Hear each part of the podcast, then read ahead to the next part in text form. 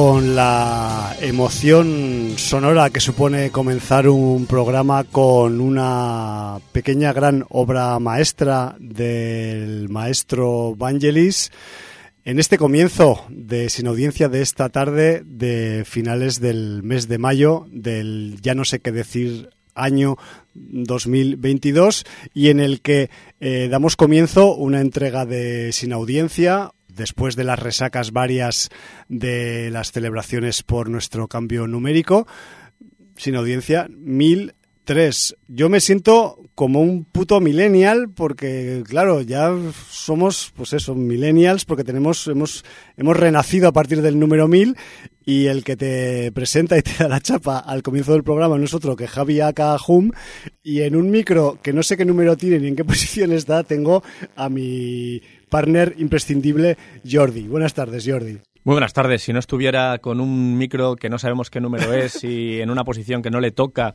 y con un pie de micro que tampoco es donde. Es todo muy aleatorio hoy. Bueno, pero esto es contrabanda. Sí, señor. Entonces hemos mejorado las instalaciones, pero el elemento de aleatoriedad sigue estando presente. Sí, señor. Que Como además decía nuestra sin audiencia que debe estar. O sea, eh, es una cosa que. Esa es otra. nos- que, dices, bueno, es que es algo que, que- que es como una marca identitaria, ¿no? Bueno. Así es.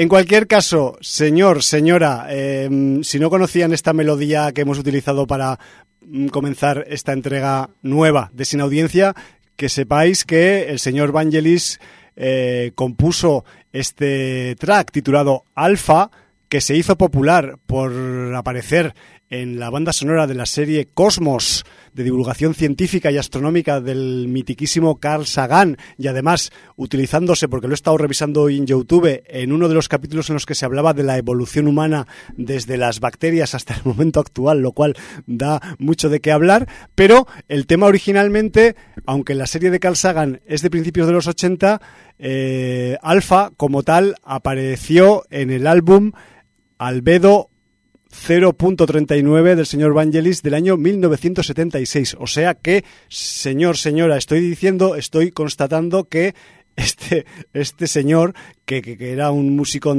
eh, como la copa de un pino, en los años 70 ya estaba componiendo eh, tracks increíbles con sintetizadores cuando la música analógica todavía estaba reinando como los dinosaurios en el Cretácico. Pero bueno, gracias a Vangelis, gracias a gente como Jean-Michel Jarre también, pues quizás eh, luego pues hubo una popularización extra, ¿no? Primero de la música synthesizer y después ya de la electrónica que vino después, ¿no? Yo qué sé. O sea que Vangelis fue muchas cosas, pero además de muchas cosas fue un pionero. Pues sí, realmente es por un hecho luctuoso que está sonando Sí, Vangelis no lo he al querido abrir decir, el programa. me da es- pena. Es, que ha fallecido. Sí. Y bueno, pues eh, por eso ahora veremos en el libro de visitas también cómo ha habido algún sin audiencia que le ha tocado especialmente Su fibra interna, Sí, claro, señor. sí, porque señor. la toca. Recordemos mm, bandas sonoras míticas como Carros de Fuego o sobre todo para mí la incomparable Blade Runner Increíble y, y muchos muchos temas de diverso tipo y calado mm, en producciones audiovisuales eh, variadas. Eh, vamos con precisamente mm, el libro de visitas. Eh, empezaremos con Chemix, que dice: Bien hallados Jordi y Hum de regreso a esta, de, esta de esa dimensión Lovecraftiana. Por cierto, tremendos dos programas. Mucha info para tomar notas y adentrarnos más en todo lo que ha surgido de este autor. En este tiempo que cambiasteis de dimensión pude ver algunas cosas y quiero comenzar con Outer Range. Serie protagonizada por Josh Brolin, al igual que todo el elenco. Trata de un ganadero en Estados Unidos que tiene algo sobrenatural en sus tierras. La serie se cuece a fuego lento, pero tiene suficiente misterio para mantenerte enganchado, además de alguna subtrama, pero que parece que...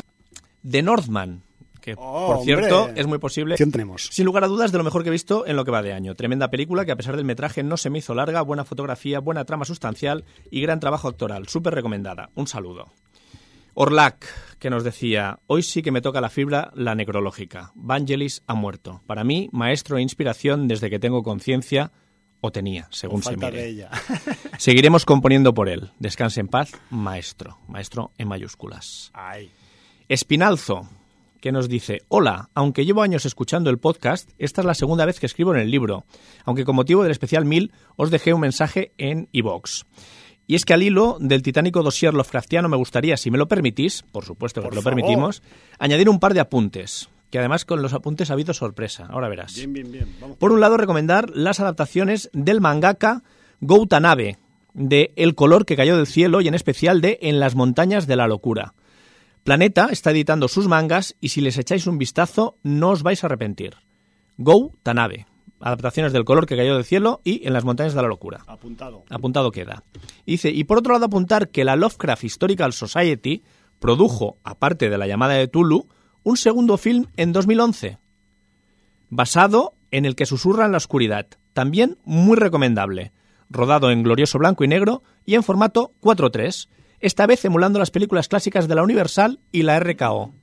O sea que puede estar muy bien. Aviso para navegantes. Puede encontrarse fácilmente por la nube y con subtítulos en una de las páginas por todos conocidas. Bien. Nada más, un abrazo a la sin audiencia y hasta el 2000. o sea, Espinazo va escribiendo cada mil programas. Bueno, también es una costumbre como cualquier. Está muy bien. Y un último eh, mensaje de Chemix que dice muy buenas lo primero y al igual que comenta Espinazo suscribir su opinión sobre las dos películas producidas por la eh, HP Lovecraft Historical Society, imprescindibles. En estos días me hice un Taika Waititi y me vi vuestra bandera significa muerte y las tres temporadas de Wellington Paranormal, que debo decir que esta serie también eh, de Wellington Paranormal es de del Taika Waititi con el Germain Clement, o sea que están los dos los dos perpetradores de lo que hacemos en las sombras. Pero es previa, ¿no? Es previa a nuestra bandera significa muerte y va también como en lo que hacemos en las sombras de una especie de, de docu-reality pero en vez de seguir a un grupo de vampiros, lo que están siguiendo las cámaras es a una pareja de policías. Claro. Y entonces, bueno, pues yo la tengo pendiente hace tiempo, que además de, un- de alguna manera tenía como semi olvidada y a raíz de lo que está diciendo Chemix, pues igual me tengo que poner. Te está abriendo el apetito. Sí. Tengo que decir que a pesar del mayor presupuesto y mejor nivel act- actoral, etcétera, me voy a quedar con Wellington Paranormal. Que por cierto, aquí podemos, podemos ver en un episodio al actor que hace de capitán Steve Bonnet, en la de Nuestra bandera significa muerte. Wellington Paranormal es en cierto modo parecido a lo que hacemos en las sombras. Aquí unos camarógrafos siguen el día a día de una pareja de policías de lo más peculiar, elegidos por el jefe de la comisaría para que se encarguen de los casos paranormales. Todo es muy absurdo, muy loco y podemos ver desde alienígenas a vampiros pasando por monstruos marinos. 20 minutos por capítulo y situaciones muy variadas que hacen de la serie un disfrute muy ameno y divertido. Pues eh, Quizás los, deberes. los protagonistas del programa 1000 deberían haber llamado a estos policías en su Di- momento. directamente, Lo que ¿no? pasa es que quizás no tenían el dato. Pues Mm, sí. Lástima, a los guionistas les tiraremos un tirón de orejas. Eh, decir que, que la serie, como he dicho antes, está en el Jermaine Clement y el, Taita, y el Taika Waititi, pero que además salen ambos, como hacían en la película original de lo que hacemos en las sombras, como actores en el reparto, ¿vale? Para quien tenga ganas de, de echarle el ojo. No sé si está, creo que está en HBO Max, pero no estoy seguro, ¿vale? Bueno, no se puede buscar por Sí, la no se puede buscar por todas hilo. fuentes de Dios.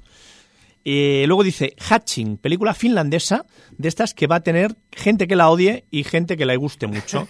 Yo soy de los segundos. A pesar de tener como fondo una metáfora, que puedes entender o no, la película es bastante creepy y no te esperas lo que va a ir sucediendo.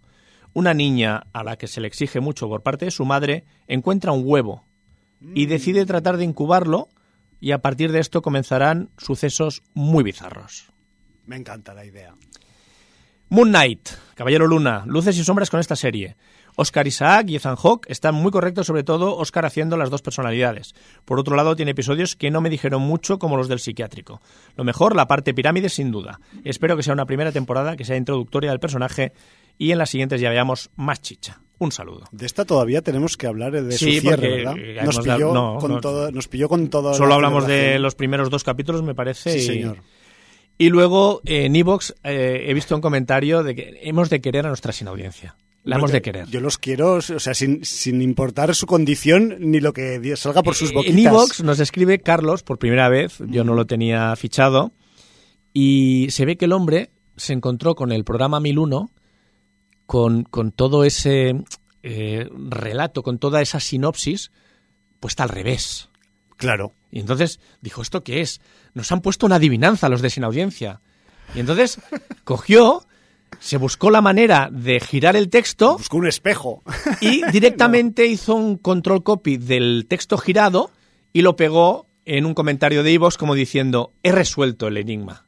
Y entonces cogió y, y nos pegó la resolución de qué, es lo que ponía. Qué interactivo todo, ¿no? Le debo decir a Carlos que si en vez de mirar el texto girado del 1001 se va al 999, eh, ya tiene el texto girado. O sea, es que lo que hicimos fue para dar verosimilitud a esa historia de programas Lovecraftianos que englobaban del 999 al 1001, pues eh, el retorno, ¿no? Vamos a, dejarlo en el retorno. Porque digamos que como el 999 y el 1001 son el mismo programa, pues así no teníamos que escribir otra cosa distinta. No, está todo girado, está girada la imagen, está girado el título y está girado el texto de la sinopsis del programa. Nosotros también estamos un poco Nosotros estábamos un poco girados porque nosotros volvíamos de otra dimensión, como bien ha dicho Chemix en los en los, comentarios. Sí, señor.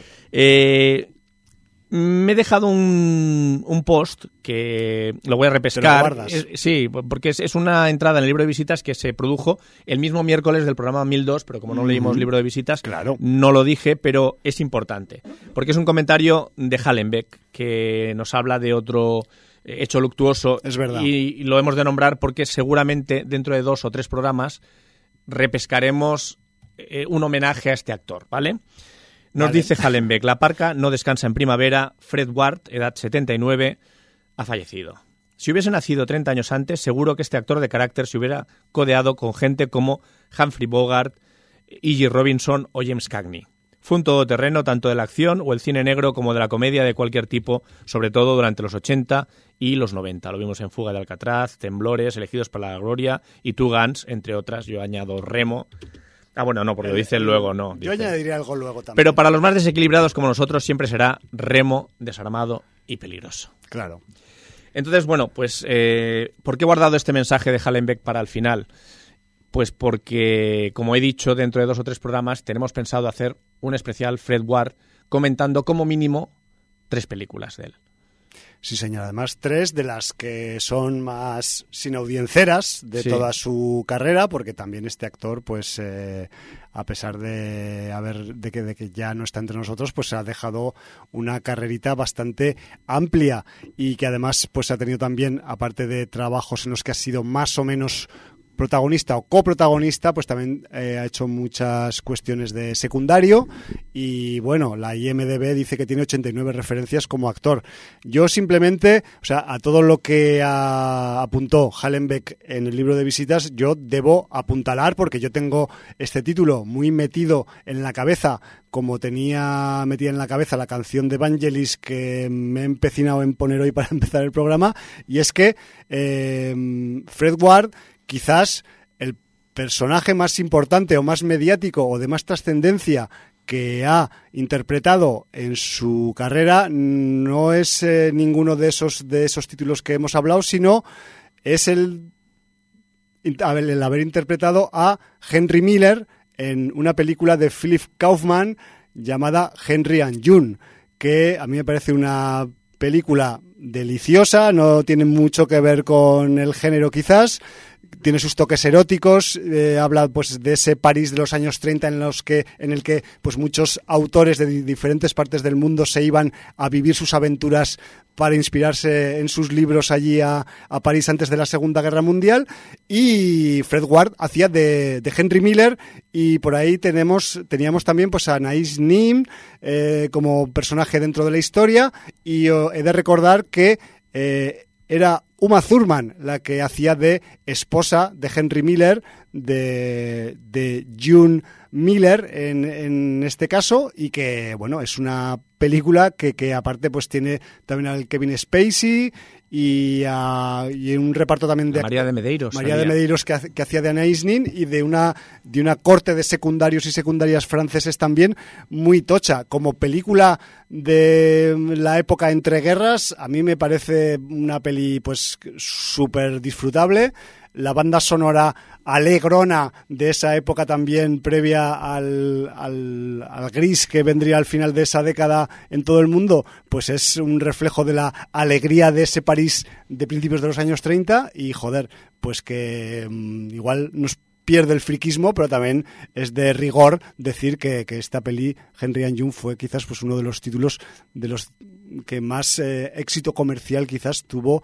dentro de la carrera de Fred Ward, ¿no? Sí, no, además hay que decir que aquí con esta picaresca que siempre se tiene para hacer más taquilla, eh, no se limitaron a llamar la película Henry and June, sino la llamaron Henry y June, el diario íntimo de Anaïs Nin. Porque, claro, esa coletilla ya dejaba entrever que habría algún toque erótico. Ya eran los 90, principios, ya no eran los 80, donde había, o finales de los 70, donde había tanta represión, pero siempre esa, ese deje de posible erotismo vendía. Y que además también, pues, eh, evidentemente, pues Henry and June en el 90, pues quizás es uno de esos últimos coletazos a.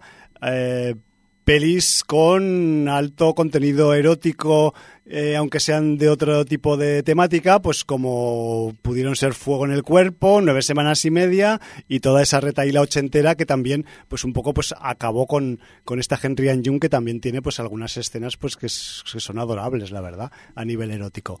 Pero bueno, que, que, quede ahí ese pequeño dato y que sí, que nos meteremos con Fred Ward, pero con el Fred Ward de los videoclubs. y ya está. Pues bueno, vamos rápidamente porque tenemos estrenos. Tenemos de todo, majo. Eh, yo no sé mm, realmente en los estrenos... Eh... ¿Dónde, parar? Porque de hecho hay un estreno el jueves y un preestreno. Sí. Hay, un estreno el jueves, todas vienen el viernes, menos esta que viene el jueves, porque es Top, Top Gun Maverick. Eh, no sé si han pasado exactamente 40 años o, bueno, no sé cuántos años han pasado desde la Top Gun original. Yo te lo Sé que era de los 80, pero no sé qué año de los 80. Eh, no sería el 82, ¿no? Sería 86 o así. Sí, espera que mm, mi memoria supletoria... A lo mejor sí fue 82 y son 40 años justos. ¿eh? No, es, es, más 86. O sea, ah. estábamos especulando si era el 86 antes de entrar en, directo, pero sí, señor, es el, es el 86. Bueno, pues entonces son 36 años de, la Top Gun original y entonces, bueno, pues tenemos... Eh, este Top Gun Maverick, donde tenemos el, el retorno del capitán Pete Maverick Mitchell, eh, a bordo de, estos eh, cazas ¿no?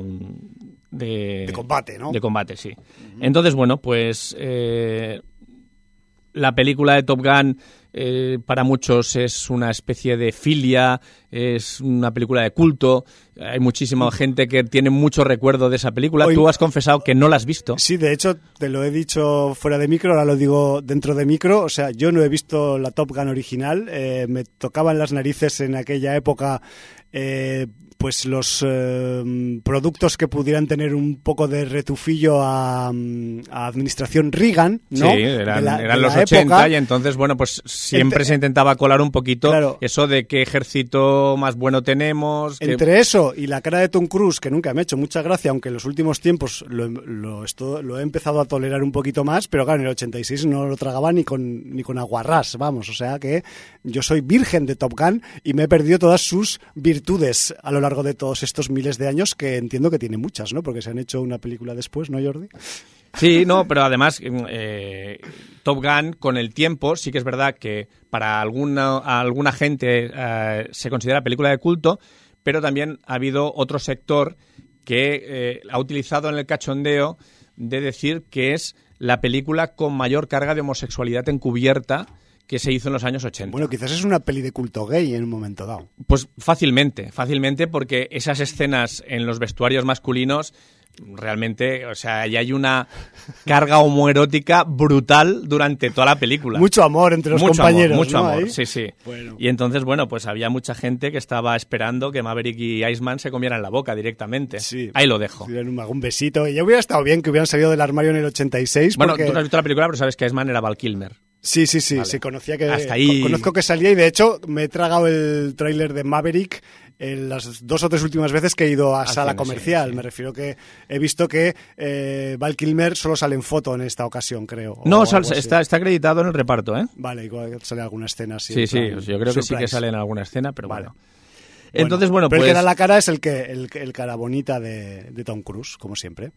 Sí, no, claro. Hay que decir que Joseph Kosinski está en la, en la dirección, que para que no se le olvide a la gente, es el del Señor de Tron Legacy y el de Oblivion, que quizás como ahí ya trabajó con, con Mr. Cruz, eh, pues dijo Cruz, me lo llevo también para hacer la de los aviones nueva, ya que Tony Scott no puede repetir, desgraciadamente, ¿no? Quizás la- una de las pocas razones por las que vería Top Gun original es porque es de Tony Scott.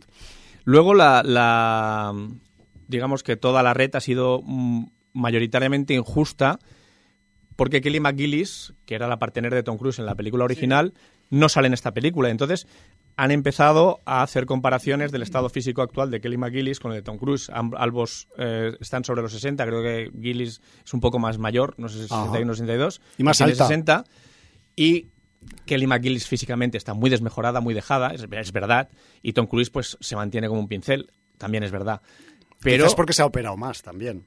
no, pero también es un tema de peso, de, Bueno. de- de trabajo físico, de gimnasio, Ya, ya, ya. en este Sí, sentido. que se ha castigado más el hombre y está más, más así. Más... La mujer yo no sé si dejó de, de- ejercer como actriz y simplemente pues no se mantuvo físicamente en la forma que se mantiene Tom Cruise, ¿vale? Vale. Pero entonces ya han salido todos los prejuicios estos de gordofóbicos, de... Ya. eh, entonces, a ver, eh, no os metáis con la gente, y menos por su aspecto. O sea, Eso, eso se hacía en los verdad que- 80, por favor. no, pero eh, ¿qué más da? O sea, si una persona está estupenda con 60 años, oye, pues bravo por, por esa Claro. persona. Pero no masacres a otra que no eh, se ha mantenido por las circunstancias que. Claro, ¿y ¿Tú ¿Qué tú qué sabes? sabes qué que, esa tiene? persona, Claro. pues, si ha tenido tiroides, si ha tenido eh, depresión, si, cualquier cosa. O O simplemente- no le ha apetecido cuidarse físicamente. O sus células envejecen más rápido Hombre, que las claro, de otros. no y ya tiene está, l- tampoco- genética como la, la de... Bueno, en fin.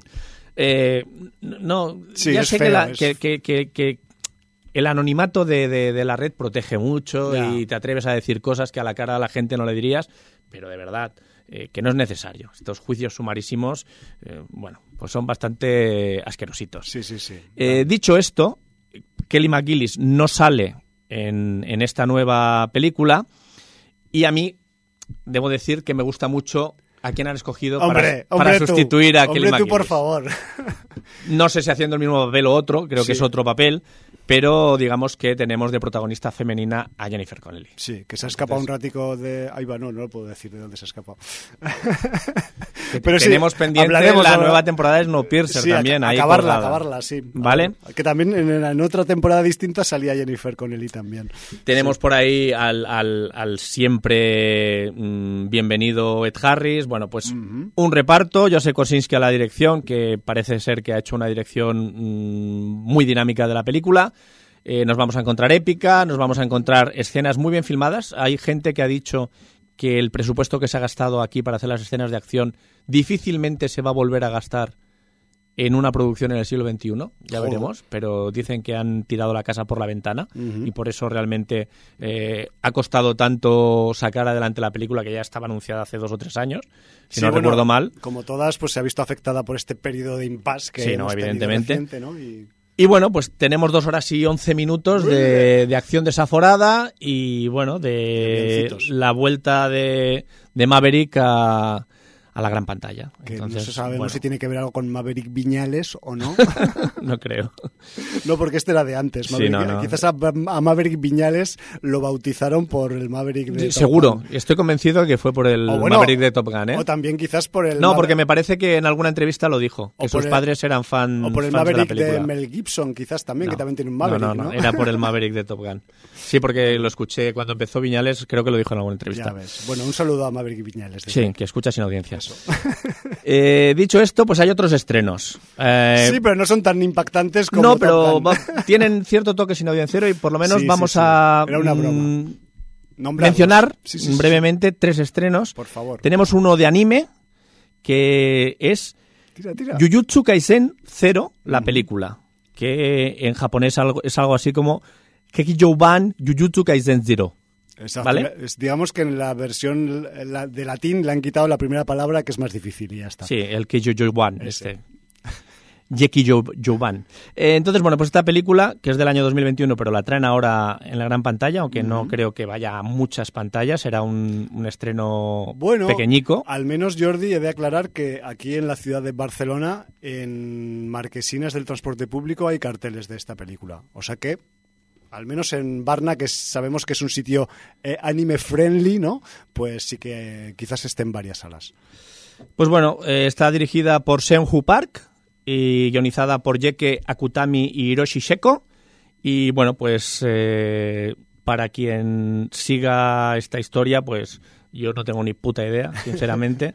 no puedo decir mucho, aunque sí que el cartel es bastante prometedor porque, aparte de salirte una especie de samurái mm, como un poco poseído, Sí. diabolizado, con Es una especie de bola de fuego en la mano. Es que va de eso, va de, va de un... El protagonista está poseído por el espíritu de una amiga suya que falleció, pero en su versión más despiadada, podríamos decir. Veo a algún guerrero que se transmuta en oso panda, como uno de los fetiches habituales Sí, sí. En, el anime y bueno, cosas así. Veo por ahí también aquí alguna samurai, eh, bueno, no sé. Ya, ya sabéis, si os apetece ver Pinta- algo de anime, el viernes anime. tenéis eh, Jujutsu Kaisen eh, 0. Sí. Luego tenemos una película que en principio es eh, como una película entre suspense y terror. Es española, es del ¿Ah, año sí? 2020 y llega ahora. Se llama La Desvida. La desvida. La Desvida. Madre mía. Sí. Y además le han puesto, entre paréntesis, non-living. No está viva, non-living. La Desvida, non-living. ¿Vale? La, la novida, sí. novida, sí. Desvida, novida. Bueno, pues Madre esta película eh, Cuenta, es eh, del director Agustín Rubio. Y está protagonizada por Tabata Cerezo y Julio Perillán. Y bueno, pues eh, aquí nos cuentan que Alex y Natalia son una exitosa pareja, típicamente actual, seguidores de la teoría del decrecimiento y residen en un pueblo de la España vaciada. Y eh, desde entonces han cosechado un notable éxito mundial, mundial como autores de cuentos infantiles. Sí, son como urbanitas que se han ido a vivir a un Correcto, pueblo sí. desolado Es para... esto tan Sí. gafapasta que se hace Sí. ahora, ¿no? Bueno, que se Bueno. debería hacer de verdad y masivamente, pero no, claro, los que lo hacen son los que se lo pueden permitir también. Entonces la sinopsis ya cuenta demasiado. Sí. Atrae, atra- a raíz de un hecho que les pasa, yo no lo voy a desvelar. Sí. Y entonces, bueno, Yo lo pues, estoy leyendo en la sinopsis y tampoco lo hubiera dicho. entonces pues me lo callo.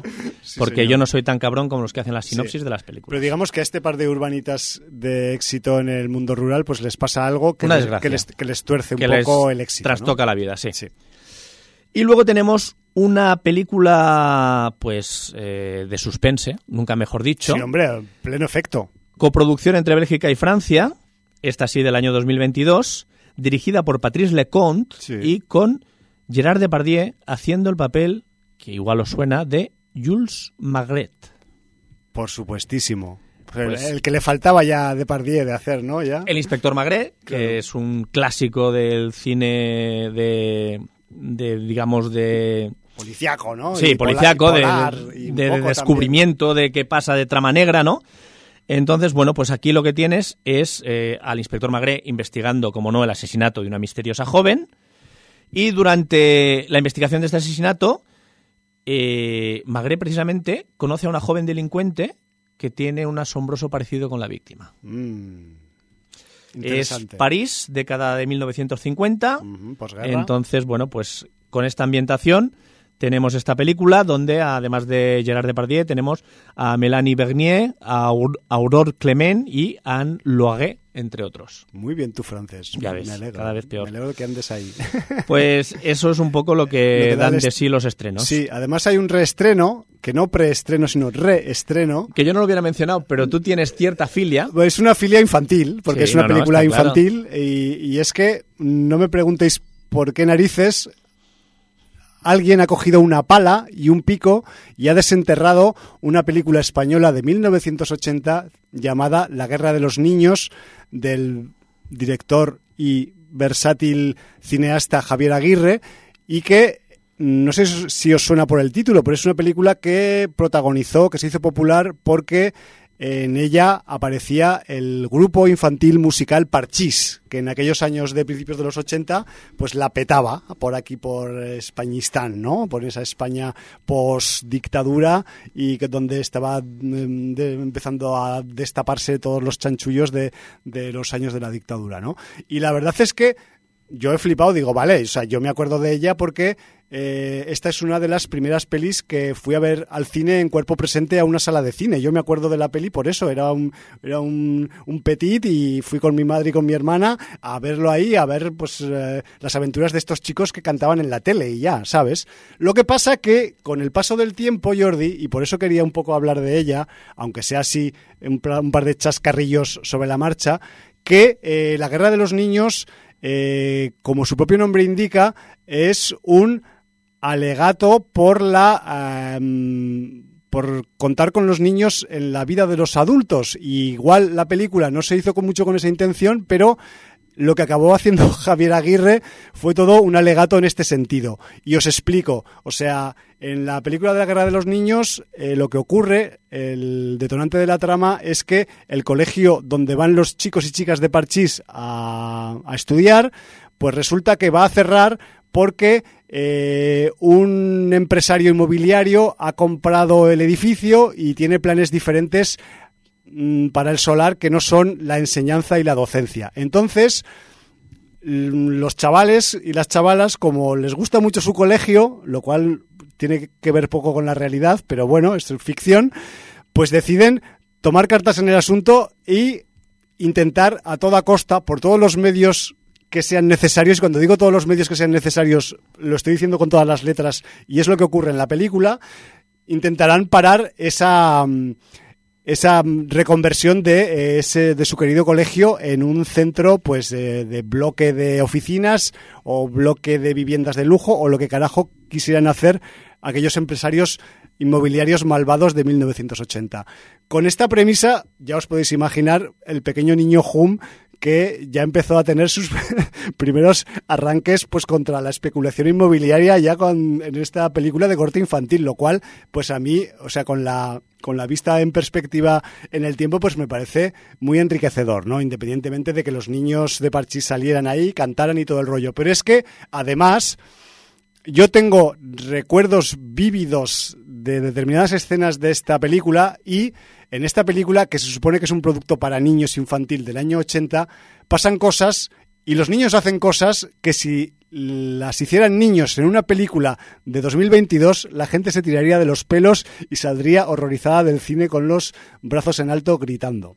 O sea, me refiero que, acordaos quienes hayáis visto esta película, el niño de Parchís, el que lleva el pelo cacerolo, moreno, o sea, roba un coche y lo conduce en la película y se supone que son niños de EGB en la película, ¿vale? O sea, eso, no, eso pasaba en Perros Callejeros. Ya, pero esta es una, esta es una película infantil. bueno. Y pasan Era más, la misma década, ¿eh? Sí, pasan más cosas que no quiero que no quiero chafar porque forman parte del argumento, pero cuando la escalada contra la inmobiliaria especuladora sube de tono, los niños poco menos lo digo con cariño, se pasan a la lucha armada. Acordaos el año 80, había lucha armada en, en por otras razones políticas. Y los niños, hay un momento que dicen, pues si por las buenas no conseguimos parar el desahucio del colegio, será por las malas. Y hacen cosas que hacen la gente que hace lucha armada, ¿vale? No, no disparan balas ni ponen bombas, pero hacen otras cosas que sí que hacían. Entonces, yo qué sé, yo lo recuerdo, a pesar de ser una peli infantil, con el grupo de moda de turno y tal, como súper mmm, vanguardista y con muy poca vergüenza. Entonces com quería compartir este comentario con vosotras por si en algún momento tenéis que llevar algún sobrino o sobrina o nieto o nieta o hijo o hija a ver la película porque tenga, te, que, para, que, tengáis cuidado. Que porque para la época actual no es políticamente correcta. Sí, que, que igual, hace 42 que igual, años. Que igual es un poco hardcore la peli, pa, aunque sea de niños, ¿vale? Lo cual yo, me congratula también. Yo ¿eh? debo decir que yo no la vi, porque a mí ya me pilló adolescente, claro, no claro. me interesaba Parchís para nada, me interesaban sí, otras sí, cosas. Sí. Yo era poco menos un niño pequeño, pequeño, sí. Y, y entonces, pues, eh, lo que sí he descubierto es que el año siguiente Javier Aguirre dirigió la Segunda Guerra de los Niños. Esa ya no repetí, ¿eh? Vale, pues eh, que hubo segunda parte. no conseguí convencer también a mi con, madre. con Don Matías, que tenía el colegio que el Atilio, el que el especulador inmobiliario mmm, también aparece y bueno, pues eh, va sobre un viaje a Disneylandia que Claro. se frustra por una subida de cuotas al colegio por parte del especulador inmobiliario. Es que igual con este contenido, igual a mi madre realmente, no he hablado con ella de esto, igual le pregunto algún día, igual le pareció aunque era de parchís la peli, pues poco apropiada para unos niños de, de, la EGB, ¿no? Porque, porque ya os digo que ahí los chavales salen haciendo las mil y una para parar el desahucio del colegio y muchas de las medidas que toman pues son un poco hardcoretas. Pero bueno, chapo por ellos también por luchar contra la especulación desde la escuela. Muy bien, pues dicho, lo dicho, vamos a la agenda, ¿no? con los estrenos. Vamos rápidamente a la agenda, sí, un repasito agenda. rápido porque luego vamos con chicha ya. Exacto, porque al menos mañana en Barcelona, el jueves, hoy es 25, miércoles, pues eh, 26 de mayo, se preestrena en Fenómena una película que vendrá de estreno la próxima semana, que se titula mmm, Todo a la vez en todas partes. Everything, Everywhere, All at Once. Y que, bueno, pues que sepáis que intentaremos comentarla la semana que viene porque eh, una parte del equipo de Sin Audiencia ya la ha podido ver en pase de prensa y quizás en la otra parte del equipo pues la pueda ver en el preestreno o no. Ya veremos a ver. Pero bueno, que sepáis que quienes queréis asistir mañana a Fenómena, eh, contaréis también con la ilustre introducción a la película del director del Festival de Sitges, Ángel Sala. ¿Vale? Más cosas, mmm, más eh, modestas, pero no menos importantes. Nueva sesión de Grillos Navajeros para este próximo viernes 27 de mayo, de nuevo en su ubicación habitual en, en el área metropolitana de Barcelona, en el Ateneo Popular de Esplugas, en Esplugas de Llobregat. Eh, temática terror fantástica de serie Z esta vez. Comienzo apertura de puertas a las 8 de la tarde. Comienzo de las votaciones, ya sabéis que en Grillos Navajeros las películas se votan en el momento por la gente que asiste al evento y no la eligen los organizadores, lo cual es el gesto más democrático en cuanto a visionados que he visto jamás. Pues eso, a las 8 entrada, a las 9 votaciones y a las 10 proyección. Pero es que también el viernes próximo, pasado mañana 27 de mayo, también en, en, el, en los Luisos de Horta se presenta oficialmente la segunda edición del festival Overlook, que ya se celebró el año pasado, en julio del año pasado, la, su primera edición, y este próximo viernes hacen la presentación oficial.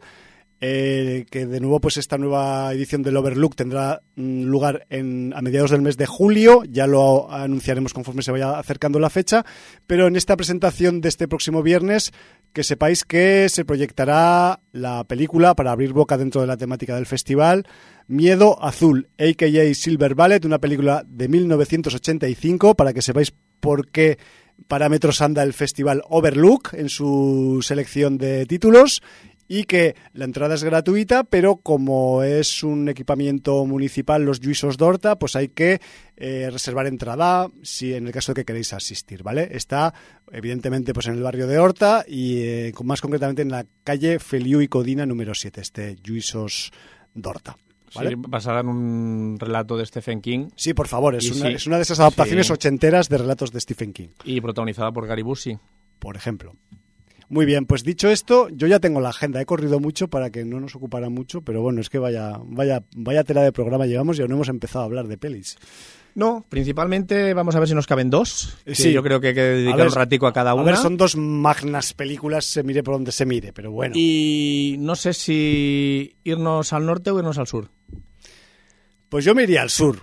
Pues venga. Nos vamos primero a calentar y después nos vamos a enfriar, si te parece. Pues venga, pues eh, vamos con si te parece. la película X sí, del X. director Ty West, que bueno, pues eh, lo que tenemos es una película de terror ambientada en el año 1979, cuando un grupo de cineastas eh, decide indies, indies independientes indies de su época decide dar un girito al cine porno eh, haciendo cine porno rural e intentando darle cierto toque arty a ese claro. cine porno. Bueno, de hecho era una de las características del porno de aquella época, que mmm, todavía no se había convertido en algo de mmm, usar y tirar y había pues una cierta argumentación en las historias de estas películas X, ¿no? Sí, pero es que además aquí lo que se daban cuenta es que con la llegada del vídeo doméstico, sí. eh, el porno iba a ser una fuente muy grande de ingresos porque la gente podría acceder a la privacidad de ver porno Exacto. sin tener que aguantar ningún tipo de juicio de valor de parte de cualquier otra persona. En ¿no? una sala de proyección Correcto. normal y corriente. Entonces, bueno, pues eh, la llegada del vídeo doméstico habría realmente unas puertas inmensas, las puertas del castillo, Hay muchos factores. para uno de los negocios, como se ha demostrado, más lucrativo de las últimas cuatro décadas, ¿no? Bueno, Entonces, bueno, pues eh, realmente aquí lo que tenemos eh, básicamente es esto. Alquilan eh, en una granja, alquilan una dependencia anexa a la granja, donde vive una pareja de ancianos y, y tampoco, claro, eh, eh, nos encontramos en, en una zona rural de Texas. sí, señor. Entonces, tampoco van a explicar lo que van a hacer porque realmente Tienes que no ir se un les poco iba a entender. de tapadillo. Correcto. Y entonces, bueno, pues eh, esa es la premisa de, de la película X. Sí, señor. En el reparto, bueno, pues tenemos a mm, Brittany Snow, Mia Goth, Jenna Ortega, que ya la vimos en la segunda parte de La Niñera, Sí. Martin Henderson. Mia Goth también se ha hecho unas cuantas de terror. Sí. y yo me acuerdo de ella en, en el remake de Suspiria, pero bueno, ha hecho unas cuantas. ¿eh? Me refiero que Sí, lleva, sí, sí, lleva unos últimos está años. abonada al género, sí. Sí, sí, sí. eh, Martin Henderson, Owen Campbell, Stephen Ur, Geoff Dolan o James Gailin, entre otros. Es un reparto, bueno, bastante gente que ha hecho alguna cosilla del terror, pero no es tampoco gente muy conocida. Sí. Supongo que la producción dentro de lo que cabe ha sido una producción modesta. Eh, Sí, aunque mm, ya hablaremos del resultado, su... Claro, ahí, ahí es donde su quería consecuencia ir. es De- interesante. Dentro de la producción, que es modesta, porque realmente pasa todo en un entorno pues muy eh, Campestre. concreto. Sí, sí, sí. Eh, no, no hay muchísimas localizaciones. Pero bueno, pues eh, se han currado pues los efectos, eh, han añadido alguna cosita que a lo mejor no te esperabas, alguna cosita que pueda andar por un pantano, ¿no? Sí, claro. Eh, y bueno, pues Pantanos eh, en Texas. Mm, sí. de eso hablaremos luego. Sí.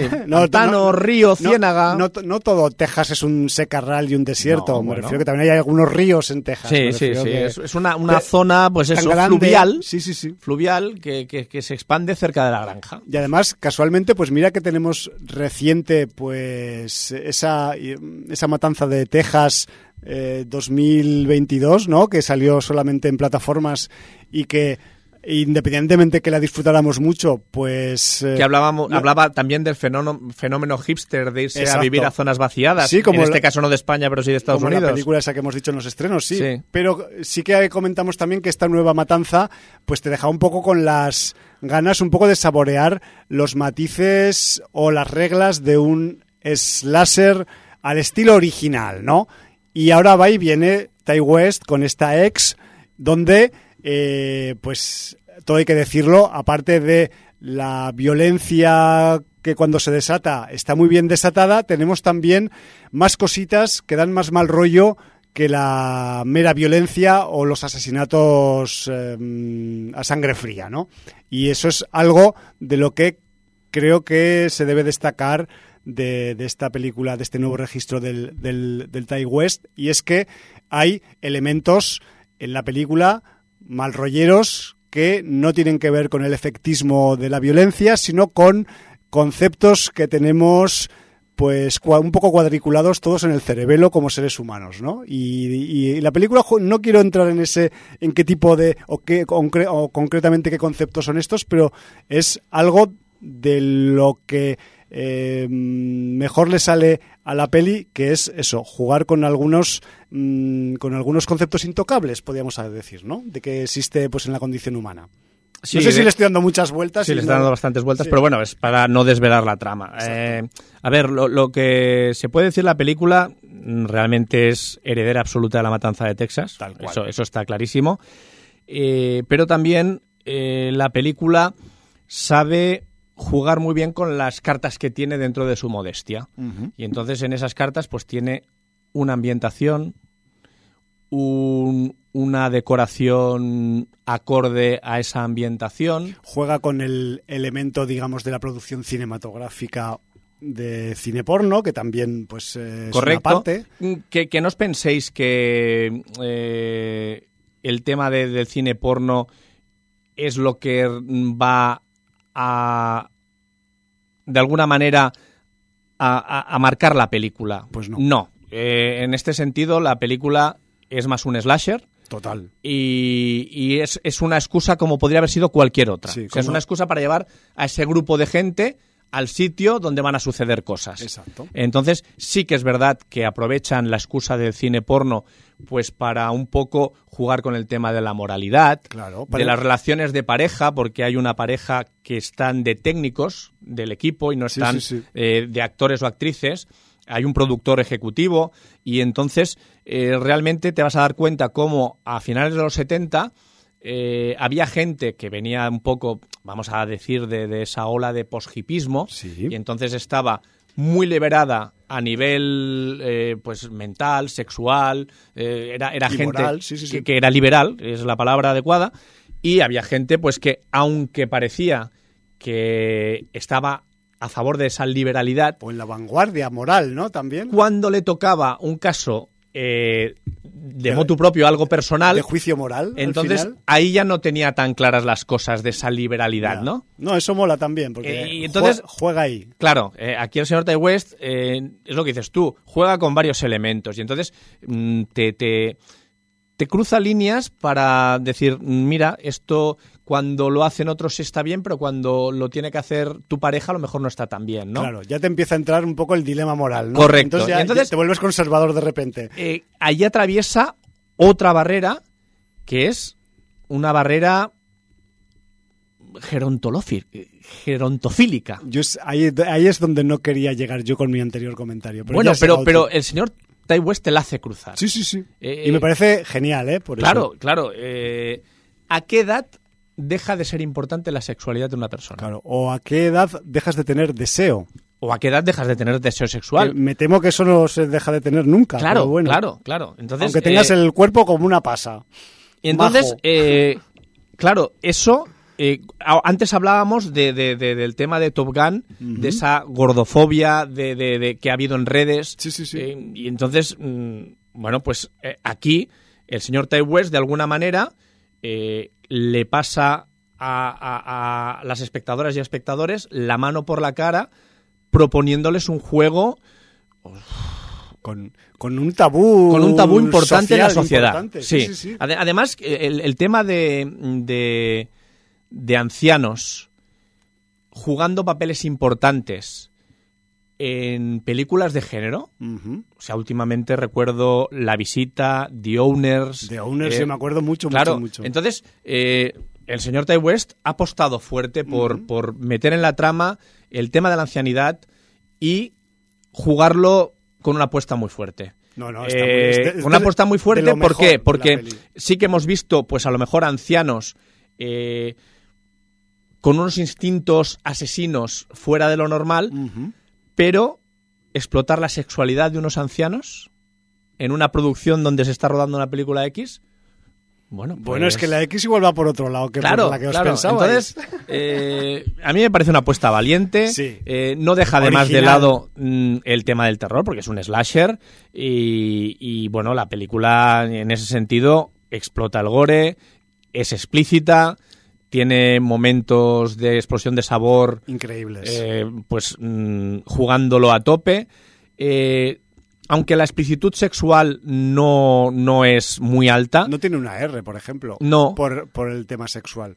sí que eh, se recrea un par de veces con el tema de la desnudez masculina, Sí, cosa ya. que normalmente en Estados Unidos es mucho más tabú que la desnudez Sí, femenina. Por la noche se ve algún pene que otro. Bueno, o sea, la palabra, mm, digamos que lo que produce la sonoridad en una campana es el badajo. Sí, señor. Ahí, Pues hay el efecto badajo. hay efecto badajo, sí. Está Vale. bien dicho así. Bueno, pues Sí, eso. Y, y además que sepáis Además, que la palabra badajo ya tiene un peso en sí mismo que ya... un peso hacia el centro de la Tierra porque Sí, la gravedad se lo lleva O sea, para allá. Badajo y gravedad van de la mano. Sí, y además que sepáis que dentro del grupo, y esto solo es una nota eh, anecdótica dentro de la película, dentro del grupo de actores y actrices de la película X hay un actor afroamericano, ¿vale? O sea que es se- importante. que Bueno, claro, una, una producción porno de la época pues tenía que contar... No, pero está bien, porque Sí, en no, esa no, época también eran también un pelín racistas en algunas cosas, y está bien pues que hubiera ahí un Claro, señor pero afroamericano precisamente chingando, ¿no? uno de los tabús del porno era las relaciones interraciales Sí. y de alguna manera eh, los afroamericanos jugaron esa baza en el sentido de que luego se popularizaron eh, frases, y no, no, memes, porque en la época todavía no había memes, no había ordenador. pero sí que de alguna manera el poder negro de tener el miembro más grande, como uh -huh. diciendo hombre blanco, la mujer blanca prefiere someterse al pene de un hombre negro, que bueno, era lo más machista sí, que te sí, bueno, pues como pero lo otro. era una excusa para eh, imponer de una manera eh, la raza negra superior a la raza blanca, aunque fuera por el tamaño del pene, ¿no? Y entonces, bueno, pues era una manera de darle la vuelta a todo lo que había sufrido la raza negra por culpa del hombre blanco. Exacto. Lo que pasa es que, claro, era una manera que de alguna manera también menoscababa a la mujer, con lo cual eh, desvestías a un santo para vestir a otro, ¿no? Sí, Pero bueno. Sí, qué manía con los santos, tío. Sí. es la frase, ¿no? Sí, sí. Pero bueno, eh, sí que es verdad que como ellos quieren ser pioneros y tal, pues apuestan por eh, tener en la producción a un afroamericano Sí. con todo lo que conlleva. Eh, Sí, de hecho, en- creo que este, este actor afroamericano en la película está interpretado por un antiguo cantante. No sé si también en, en algún momento llegó a rapear, que era un artista llamado Kid Cudi, que ahora pues eh, creo que ya tiene su nombre de eh, persona normal, de nombre y apellido. las persona pe- normal. Para los, para, la- para los créditos de la película. En el pero- reparto sale como Kid Cudi, ¿eh? Ah, vale, pues bueno. Pues, bueno, al menos en el reparto que tengo yo. yo es que en, el, en los créditos de la peli, cuando la vi, creo recordar que le ponían en- con su nombre de, de civil. Pero bueno, no sé. se- que sepáis que Kid Cudi, eh, eh, o la persona que antes era Kid Cudi, pues es, eh, es, es uno de los eh, componentes de este equipo de rodaje de, de porno rural en, el, en la profunda Texas, ¿no? Y yo he de Sí, decir... que además me ha salido en los sí. créditos que sale, lo que pasa debe ser en un pa- papel bastante secundario, en la película de Don't Look Up de Adam McKay. Ah, sí, también, sí, sí, sí. Porque piensa que, eh, bueno, secundario, ¿tú te acuerdas de esa, de en, en Don't Look Up, esa artista eh, mediática, Ah, sí, sí, cantante claro, que tenía claro, su claro. novio? Pues creo que es el novio. Es el novio, es el novio. Sí, sí, sí, seguro. Lo que pasa es que aquí sale con afro, sale con pelo afro y quizás no lo Ya sé que tú de- no eres santo de la devoción, Arianda Grande no es santo de tu devoción, pero se puede decir No. que es Arianda Grande. No especialmente, es más, no sabría ni decir su nombre, pero bueno. Y yo quiero decir, Arianda Grande por lo que representa y saliendo de Factoría Disney y tal, a mí tampoco me llama la atención, pero yo debo reconocer que cantando es una bestia. Bueno, tiene, tiene oficio, ¿no? No, oficio y tiene voz y, y además es una excelente imitadora. O sea, mm, De imitar a otros cantantes, que es decir. imitar a otras cantantes, A otras pero a otras grandes cantantes. Eh, hizo un, eh, un programa con James Corden, me parece, eh, donde la ponían como si trabajara en una emisora de radio. Me estoy yendo por las ramas, pero No, no, no, es sin audiencia, por favor. La tenían como si fuera la becaria de una emisora de radio Ajá. y se les estropea la, eh, el reproductor. Sí. y el- entonces... La máquina. Sí, la máquina donde reproducen las canciones. Y entonces resulta que van pidiendo la gente, es un programa de peticiones musicales, la gente va pidiendo eh, no sé qué de Celine Dion. Y entonces, como no está cinta, la becaria tiene que cantar la canción como si fuera Celine Dion. Y luego como si fuera Britney Spears. Y luego como si fuera Barbara Streisand. Y, y luego como si ¿eh? fuera Beyoncé. Y realmente, las aptitudes vocales que tiene esta chavala, cuidado. Cuidado, ¿eh? Porque te lo digo yo, son de quitarse el sombrero, ¿eh? Bueno, bueno, apuntamos Las cosas a como son. Ariana Grande como una versátil cantante, cuanto menos. Sí. Bueno, volviendo a la X, que, Y a Kid Cudi. que, que marca el lugar, ¿no? Y eh, decir que, que aparte de Kid Cudi, eh, a ver, aquí quienes hayáis visto eh, mm, otras películas del Ty West, que sepáis que mm, aquí no se ha, desmelenado al menos en cuanto a su forma de hacer. Él sigue haciendo sus pucheros a fuego lento. La película, mm, a pesar de que tiene una pedazo de X en el, en el título y pasan muchas cosas tremendas y tremebundas, se va cociendo pues a ritmo de Ty West. Me refiero que eso no, no ha cambiado, ahora no se ha vuelto vertiginoso y no se ha No, vuelto no es ahora un película. tipo que, que, que derrapa por las curvas, ¿no? Pero sí que es verdad que como es fiel a su estilo conocido, cuando el, el puchero llega a su punto de cocción ideal, el sabor del resultado es delicioso. O sea, todo hay que decirlo también, ¿eh? por un lado y por otro. Me refiero que ese nivel, aunque eh, si no estáis acostumbrados a este tipo de, digamos, de, de narración, pues en el primer tramo de la peli os pueda parecer que están dando demasiados rodeos, que no, que es que Sí, está, pero están preparando, están Incluso preparando. al principio el- de la el peli, menú. cuando lo está cociendo a fuego lento, ya te da destellos de sordidez. Sí, claro, la claro. escena de la carretera, con ese acontecimiento que ha pasado y la policía que ha apartado un carril porque... Y, y- y ese hombre de la pala... a Es súper sórdido. Hombre, a la- y, a plena, y a plena luz del día, a además. plena luz del día. Por eso te digo que, que a veces no hace falta para mm, Una remover sí. a la espectadora o al espectador eh, mm, que sea de noche, que no sepas lo que te va a venir, que haya una sombra o que alguien Exacto. aceche. A veces las cosas eh, a plena luz del día también te pueden remover, ¿no?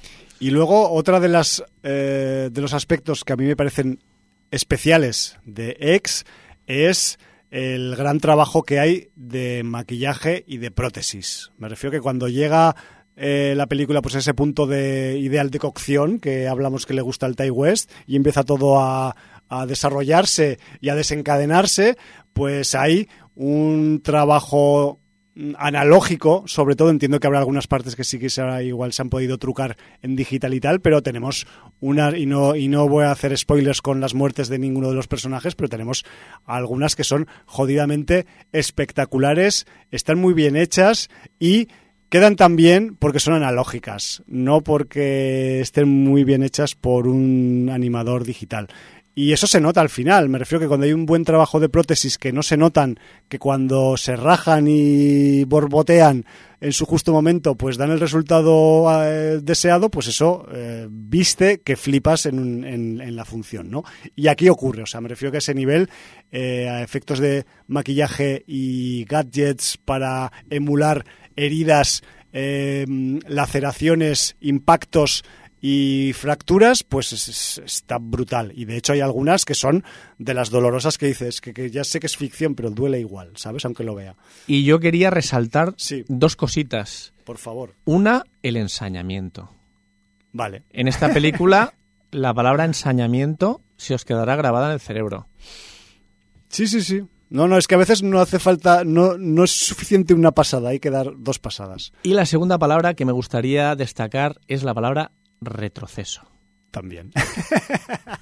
Y Javi se está riendo porque ha, vis- ha visualizado perfectamente Eh, sí, sí, sí, el momento retroceso y además me parece algo que no se aplica a veces eh, bien en el cine. Claro. Porque- y, y porque ocurre, piensas- y ocurre a menudo, además. Joder, mucho más de lo que creemos. Porque, mm, bueno, no, no, no quiero dar más. Retroceso. ¿Qué, ¿Qué cosas retroceden en la vida? Pues bueno, regreso al futuro, que retroceden a otra época, no sé, otras distintas. Y además aquí hay dos retrocesos. Hay un retroceso que marca mucho y otro mental.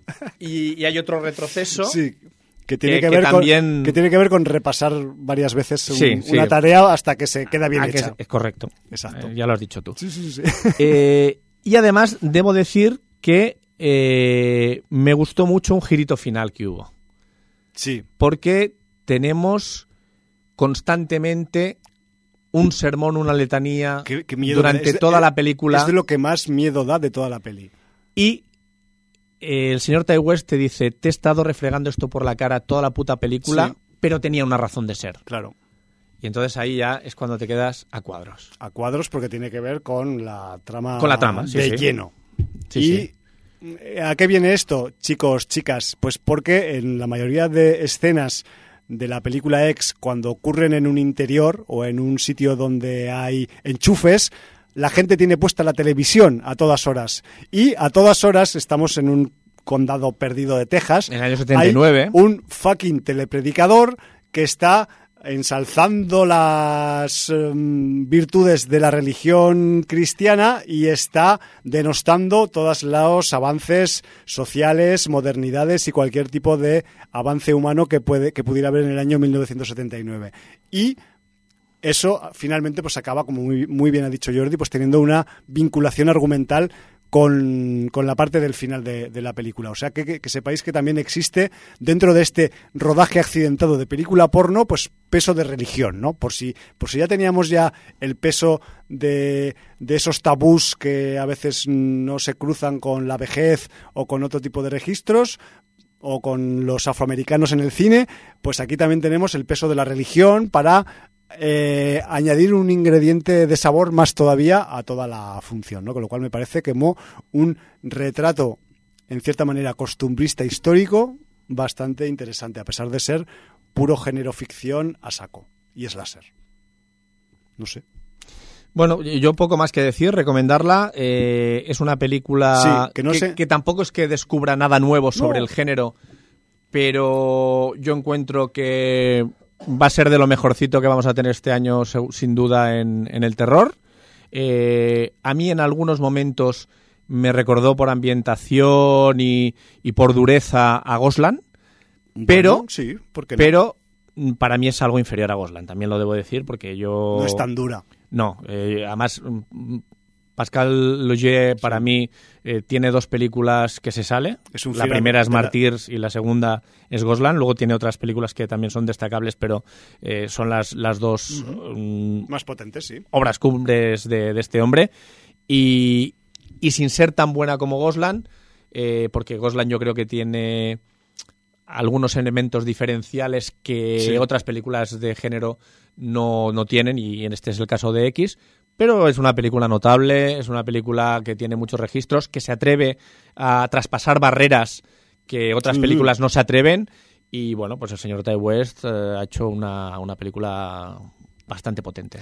Y si os engaña el argumento y la ubicación que nos indica la sinopsis, que sepáis que en el cine es todo mentira, que la peli está rodada en Nueva Zelanda. ¿Vale? Pero eso ya son notas de producción. ¿Es que es Texas? No. Po- Podría parecer Texas, Podría pero parecer, bueno, sí, sí. ahí está, la magia del cine que hace trampa siempre, ya lo sabemos. O sea, es el, es, es el ADN del cine, hacer parecer cosas que no son. Ya está, pues aquí también. Pues muy bien, dicho lo dicho. Sí, que la recomendamos, que ponemos nuestro sello de X y que además, si os gustan también los cachivaches eh, de audiovisual, de- del sector audiovisual de la época de finales de los 70, vais a flipar también en la peli con eh, las cámaras que usan, con los, con los eh, gadgets de las cámaras, con los objetivos, con el grano que tienen las imágenes, porque a veces eh, hay parte de la producción de la película porno que sale con el grano que va a tener de, de celuloide. Me refiero que se- La, todo, la película, de hecho, empieza en 4.3 Todo- y luego todo se eso- ensancha la, la imagen a 16.9. Todo eso está Eh, Lo utiliza cuidadísimo. más de una vez en, el- en Sí. algunos momentos de la película. O sea, sí, sí. me refiero que si a todo lo anterior sumamos la parte ya mm, meramente técnica para eh, sumergirte en este ambiente, pues ya, ya lo tenemos todo. Y muchos objetos punzantes en el camino que te pueden amargar la vida. Qué manía con los objetos punzantes, y pinchan todos. Sí, pero eh, también yo creo que los objetos punzantes, además cuando ves venir eh, la magnitud de la tragedia, Sí. eh, tienen todavía más efecto en, en la espectadora o el espectador. Claro, porque piensas, no, no, no, no, no llegará, no llegará, no llegará. Sí que, Pues llega- eso. sí que llegará. Y con muy mala leche. sí, además, si algo tiene ex, es mala leche. Sí. Constatado. Muy bien. Pues ahí la dejamos recomendada. Y si quieres, Jordi, pues hemos estado en el sur, Nos vamos al norte. nos vamos al norte de otro continente. ¿Llegaremos a Islandia? No se sabe, ¿no? Quién sabe, quizás si los, si los vientos y las mareas eh, Son favorables. atlánticas nos favorecen, quizás lleguemos a dentro de media hora, porque todavía tenemos media hora de programa. Pero sí, vámonos hacia el norte, no sé si hasta Islandia, pero sí al menos hacia la zona de los países nórdicos y nos vamos a meter con otro de esos estrenos que no hemos anunciado por esos especiales sucesivos que hemos tenido durante cuatro entregas de Sin Audiencia, lo cual también, pues ya imaginaréis, pues nos ha hecho ahí un tapón de títulos que, que, que lo vamos a ir desatascando pues poquito a poquito, ¿no? Y si X era una de esas, pues ahora nos vamos con The Northman, el, El hombre, hombre del del norte, Le- si no recuerdo mal, el tercer largometraje del Robert Eggers, el director de The Witch y de El Faro, The Lighthouse, ¿no? Se llamaba Sí. en inglés. Y bueno, yo solo he visto The Witch y ahora de Northman y el, y el Faro sigue quedando en un limbo. Creo que tú, Jordi, estás parecido, ¿no? Eh, yo The Witch no la he visto todavía. Ah, ¿no has visto The Witch? Yo tengo Oh. pendientes The Witch, The Lighthouse. Además, mm, si veo alguna antes va a ser The Witch, porque The Por Lighthouse... favor. eh, A mí me gusta mucho The Witch. The no Lighthouse sé. ha tenido mm, o muy buenas críticas o muy malas críticas. Y las muy buenas críticas No te fías Eh, de ellas. No, porque han sido de la misma gente que disfruta con David Lowery y Agost Story y cosas así. Y que también Ari- tengo pendiente el caballero Y con Ari verde este, ¿no? Sí, de Green Knight. Y Ari A ver, Aster y el a ver, Ari Aster yo encuentro que es un tío súper encumbrando, súper encumbrado un poco artificialmente y tal, pero a mí Midsommar no me pareció mal. O sea, Midsommar no, no, tiene... dejamos aquí el Claro, registro de lo Midsommar que tiene nos muy, muy buenas cosas, lo que pasa que tampoco me parece la obra maestra que muchos quieren vender. Ya. Eh, a Ghost Story directamente me parece una mierda, una flipada y, para dormirse, Me aburrir fal- a las ovejas. Y eh, bueno, pues The Lighthouse no la he visto todavía, pero antes vería The Witch porque me parece que, que tiene más mimbres para que me guste a mí que no, por lo que dijiste tú en su día, Sí. que no The Pero bueno, me puedo equivocar también, ¿eh? Entonces, para mí era la primera película del Robert Eggers. Ya. Debo decir que con esta película de Northman ha pasado un poquito como con The Lighthouse, en el sentido que ha habido gente que le ha gustado mucho o gente que la ha puesto a caer de un burro. Sí, de hecho, ahí es una peli de extremos. Cuando, Sí, es una peli de extremos. Cuando a mí me parece que, bueno, ya, ya lo vais a vislumbrar vosotras mismas con nuestros comentarios, que nosotros tenemos debate interno también. Sí, sí, sí. Que, que igual es el reflejo de lo que hay ahí fuera, ¿no? Y, y bueno, pues eh, aquí lo que tenemos es una historia que al principio mm, pues parece directamente heredera de Hamlet, ¿no? O sea, sí, sí, es una historia he de he venganza. cogido- venganza vital. He cogido el Hamlet de Shakespeare y, y Sí. lo he traspasado Además, en por mi Hamlet, filtro, ¿no? si no me recuerdo mal, que es, Es son- Dinamarca, ¿no? Es rollo Dinamarca, Sí. que esto pues son, son vikingos, pero es como, como uno- unos siglitos antes, creo, ¿no? Más o menos. Estamos en el siglo IX cuando empieza la película, creo. Sí, Eh, siglo ocho- X, creo, pero bueno. 800 y pico al final. Aquí sí, que igual en, sal- en pleno siglo X, pero no, bueno, es igual. Claro, eh, pero no me refiero, de- la, como transcurren varias épocas, de porque el protagonista pasa de ser niño a, A ser adulto, correcto. Pues quizás creo que pasa de siglo, ¿eh? Me está justificado que haya dos siglos. Bueno, pues 9 10, da, da lo mismo. pero bueno, y sí, entonces- hace mucho. Tenemos Cuenta, 130 cuenta. 136 minutos. Ya sabemos que últimamente, si no pasas de dos horas, estás muerto en el cine moderno. Ya, tiene que, es que joder el culo de los espectadores ahí. Y bueno, tenemos al señor Robert Eggers en la dirección, también co-guionizando junto a John Sigurdsson, que mm, la ascendencia mm, debe ser escandinava, Por supuesto. y con música de Robin Carolan y Sebastian Gainsbourg.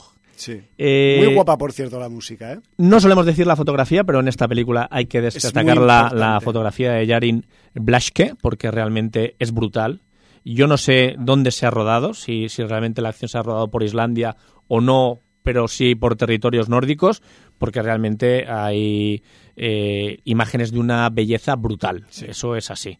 O sea, la, la peli a nivel eh, visual, o sea, la, coge, la cojáis por donde la cojáis, o sea, es muy bestia en todos sus aspectos. Luego ya lo que hay dentro de esas imágenes a nivel argumental, pues es ahí ya pues podemos debatir. Luego, eh, decir, a nivel de reparto, tiene un repartazo. Tenemos Sí. como protagonista al señor Alexander Skarsgård. Tenemos por allí al, al Ethan Hawke, que últimamente sale hasta en la sopa. Sí, sí, sí, estamos ahí a tope con él. A Nicole Kidman, al Claes Bang, a la Anya Taylor-Joy y dos nombres por ahí metidos que yo no sé si los podemos decir o no. Están en la sinopsis. Bueno, haz lo Porque que- además si no los decimos habrá gente que no los buscará y no los reconocerá. O al menos les metemos el, el morbillo en el cuerpo de que están, ¿no? Está el señor William Dafoe Sí, y está la señora Bjork, sí. la cantante. La cantante pero que también a veces se, ha prodigado bastante en el cine. Sí, señor. Entonces, Lo que pasa eh, es que hacen, pues eso, hacen papeles especiales, ¿no? Que por cierto, tengo que decir, tú no te viste la miniserie de tres capítulos de Drácula que hizo el señor Claes Bang para Netflix, que yo hablé Mm. de ella aquí. No, pero mm, yo me preguntaba de dónde ha salido este actor porque me, es de los que más me gusta de la función. Pero es que no solamente es que más te guste, es que cada vez se parece más físicamente a Christopher Lee. Bueno, Es que tiene una retirada muy importante a Christopher Lee. a ver, Con, en- con esa barba, con ese pelo, o sea, es que de per- verdad. per- permíteme que en esta película de Northman el señor Claes Bang eh, tiene un giro también a Santi Millán.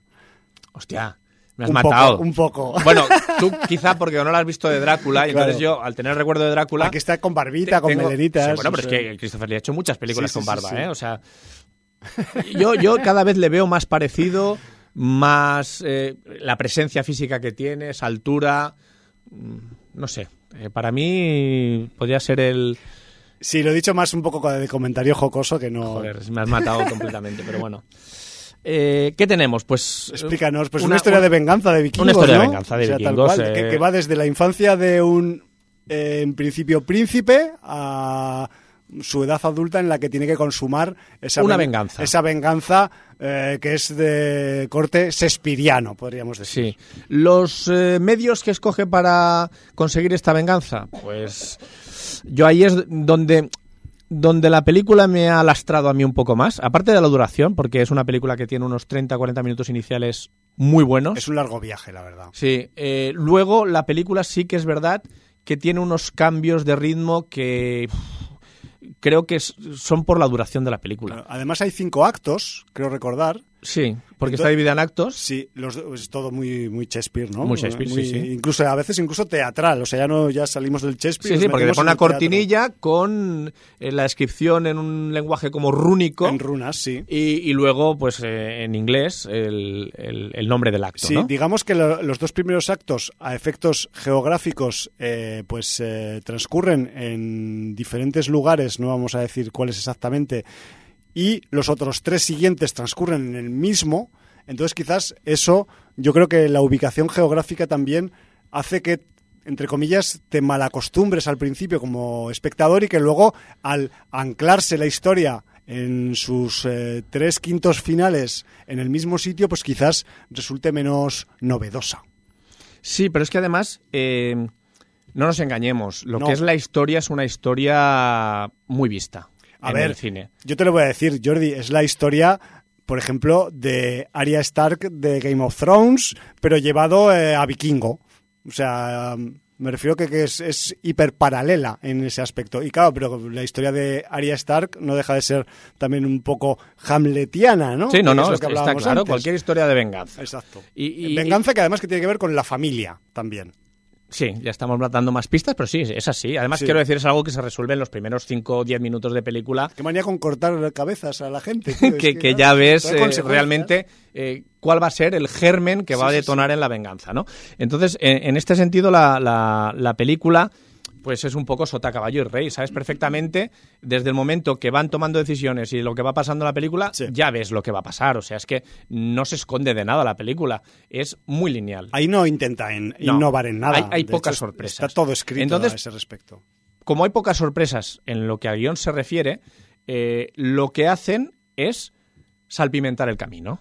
Exacto. Entonces, lo que te dan, porque además también la gente se ha sentido un poco engañada por el tráiler, porque en el tráiler salían Puto eh, tráiler. Mierda. Claro, Este tráiler es una mierda. Este que es salían una mierda. este muchas. yo no he visto el tráiler, ¿eh? Pero yo, yo dos veces. por las críticas que ha hecho la gente dice que salían muchas escenas de acción y que luego realmente es que hay dos escenas de acción en toda la Las película. que salen en el tráiler. Y entonces la, la gente esperaba, pues, eh, Gladiator, y lo que tienen es una historia de- del señor Robert Eggers, que la suele contar de una manera pausada, eh, definiendo a sus personajes, dándoles unas convicciones, eh, marcándoles un camino, por el camino van encontrando cosas, esas cosas que acontecen van a, a desarrollar otros derroteros. Bueno, y encima, pues aquí sí que es verdad que, que la gente que se ha flipado más con la película dice que históricamente es muy fiel a lo que era el pueblo vikingo y tal. A ver, no cuenta nada que no contara la serie mm, Vikings, Vikings, Seguramente. en su primera temporada, sobre Sí, todo sí, cuando dependía del canal Historia, porque luego la serie se fue por otros derroteros y, y cambió. Se hizo más. eh, Pero eh, en este sentido sí que explica muchas de las costumbres vikingas, mucha eh, cómo ellos eh, iban a la guerra, cómo tenían su primera línea de guerreros, esos berserkers que, que recurrían a, a las drogas y a las sustancias psicotrópicas para eh, Ponerse arriba, ¿no? Un sí, poco. para ir, ir con todo y realmente ser absolutamente temibles en, en combate, porque no hacían caso de las heridas que pudieran infligirles y se llevaban por delante todo lo que encontraban. Sí. Y entonces, claro, pues era la primera línea de confrontación que tenían en cualquier invasión o en cualquier eh, eh, ataque que, que hicieran. Pero además, aquí es una película absolutamente marcada por las creencias paganas y el chamanismo Sí. que, impiraba, que, ins- em, que imperaban estas poblaciones, Y ¿no? sus, sus supersticiones. Sí, ¿no? sí. eh, esas supersticiones que, pe- pero que para ellos era su relación con los dioses y que les funcionaban, porque de alguna cual, manera, sí, sí, sí. cuando ellos entraban con el chamán, tomaban esas sustancias que les hacían ver esas visiones y realmente pues les acercaban a, a Odín o a Thor o a, o a quien fuera, e incluso les decían eh, o les hablaban sobre su futuro con las runas Les y con las pistas, visiones, les daban sí. pistas sobre lo que tendrían que hacer para afrontar su futuro, pues todo esto está súper presente en la película. O sea, antes de, fuera de micro hemos hablado que si teníamos el, la película del Vincent Cassel de... Sí, la del de Blueberry. Blueberry, sí, la que es un poco de, de desierto mexica, ¿no? que, es el chamanismo mm, del oeste, ¿no? Sí. Pues aquí tenemos el chamanismo de los vikingos, o sea, el chamanismo está presente toda la película y, realmente condiciona... Y pesa en el argumento. Claro, condiciona... eso también yo creo que tuerce bastante algunas expectativas de, los, de la gente que va a ver la película. Claro, el, problema es que muchas veces eh, Eggers te deja ver lo que está sucediendo en la cabeza de las personas que están bajo la influencia chamánica y, además eh, refrendada por esas sustancias psicotrópicas que se han tomado, pero en otras ocasiones sí que te deja entrever que están aconteciendo hechos sobrenaturales. Sí, o que ocurren, esas visiones pueden tener visos de realidad, supuesta realidad, ¿no? Bueno, supuesta realidad hasta el punto de que pasan cosas que no deberían pasar en circunstancias normales. Yo, cuando una cosa eh, en la naturaleza no se da, para mí es sobrenatural. Claro, claro. sí, es su definición obvia. Correcto. Y entonces, fuera de las visiones, en la película pasan durante dos o tres momentos claramente cosas sobrenaturales. Yo es que creo que, que, no drogados toda la película. Claro, que no tiene una explicación natural. No, no, no, para hay, hay tres o cuatro hechos que no tienen explicación natural. Dejando eso aparte, a mí sobre todo en el tramo final hay un par o tres de decisiones de los protagonistas que a mí me sacan un poco de la historia. Porque son decisiones absurdas que luego tienen que ser inmediatamente, al cabo de cinco minutos de película, corregidas de la manera menos favorable para los protagonistas. ¿Por eh, qué? Porque es una tragedia. Sí, pero hostia. Y las tragedias no acaban bien, entonces tienen que pasar determinados entonces ponme un aspectos dentro del argumento para que eso acabe Vale, pero entonces ponme un condicionante a la historia que no sea la imbecilidad del protagonista. o, que tenga más peso argumental. Claro, o sea, eso, eso estoy de acuerdo. Vale, o sea, a mí, a mí ese momento decisión, ya sabes que lo hemos hablado fuera de micro, que no podemos decir me tocó la moral. Dije, hostia, pero, pero, si ella te lo ha dicho hace cinco minutos. Claro. Coño. ¿Y sabes cómo es la otra? Es que sabes cómo es la otra, porque te acaba de meter un soplamocos a diez minutos que has flipado y te has girado la cara. Bueno, pues e, eso a mí pues me sacó un poco, me sacó un poco, la verdad. Dicho esto, aparte de, esos temas de altibajos eh, en el ritmo, sobre todo en la parte final, que yo creo que, que, dejando la película en dos horitas mm, la cierras mucho mejor, pero bueno, es una... Igual le hubieran quitado paisajes, que eso le, resta. No, no, el problema no son los paisajes, ¿eh? el problema es, es, un tema de ritmo. Qué guapa que es toda la película. Un, tema de ritmo. Eh, a mí yo con el, tema chamánico no tengo ningún problema, con el tema sobrenatural tampoco. Yo, de hecho creo que es lo que le da un poco eh, diferenciación a la película sobre otras películas que pueden ir sobre esta misma temática o que, o que vayan a tratar sobre, no ya sobre temática vikinga, sino sobre temática de venganza, que aquí tenemos ese plus, ese implemento eh, pues eh, llámalo sobrenatural, llámalo chamánico o de influencia de lo sobrenatural en los humanos de a pie, y además es, todo hay que decirlo, Jordi, una de las de los aspectos de la película más vistosos, más originales a nivel de mm, presentación de las escenas, vestuarios, situaciones que viven los personajes. Me refiero que a ese nivel mm, vemos cómo el, pues eso, los personajes bajo los efectos de determinadas sustancias que se encuentran en la naturaleza, pues acaban eh, girados del revés y viendo cosas increíbles. Aparte de eso, yo creo que forma parte también de esta, de esta fuerza que tienen el, apartado chamán los intérpretes de la parte chamánica. Me refiero que a ese nivel han elegido determinados elementos. ¿Vas a decir los nombres? No, no, porque lo has ah. dicho tú antes además. Pero bueno, yo no, pero yo no he dicho qué papel hacían. Ya está, pues entonces no he dicho nada. Pero que sepáis que hay no dos, sino tres personajes que hacen cosas de chamanes en la película.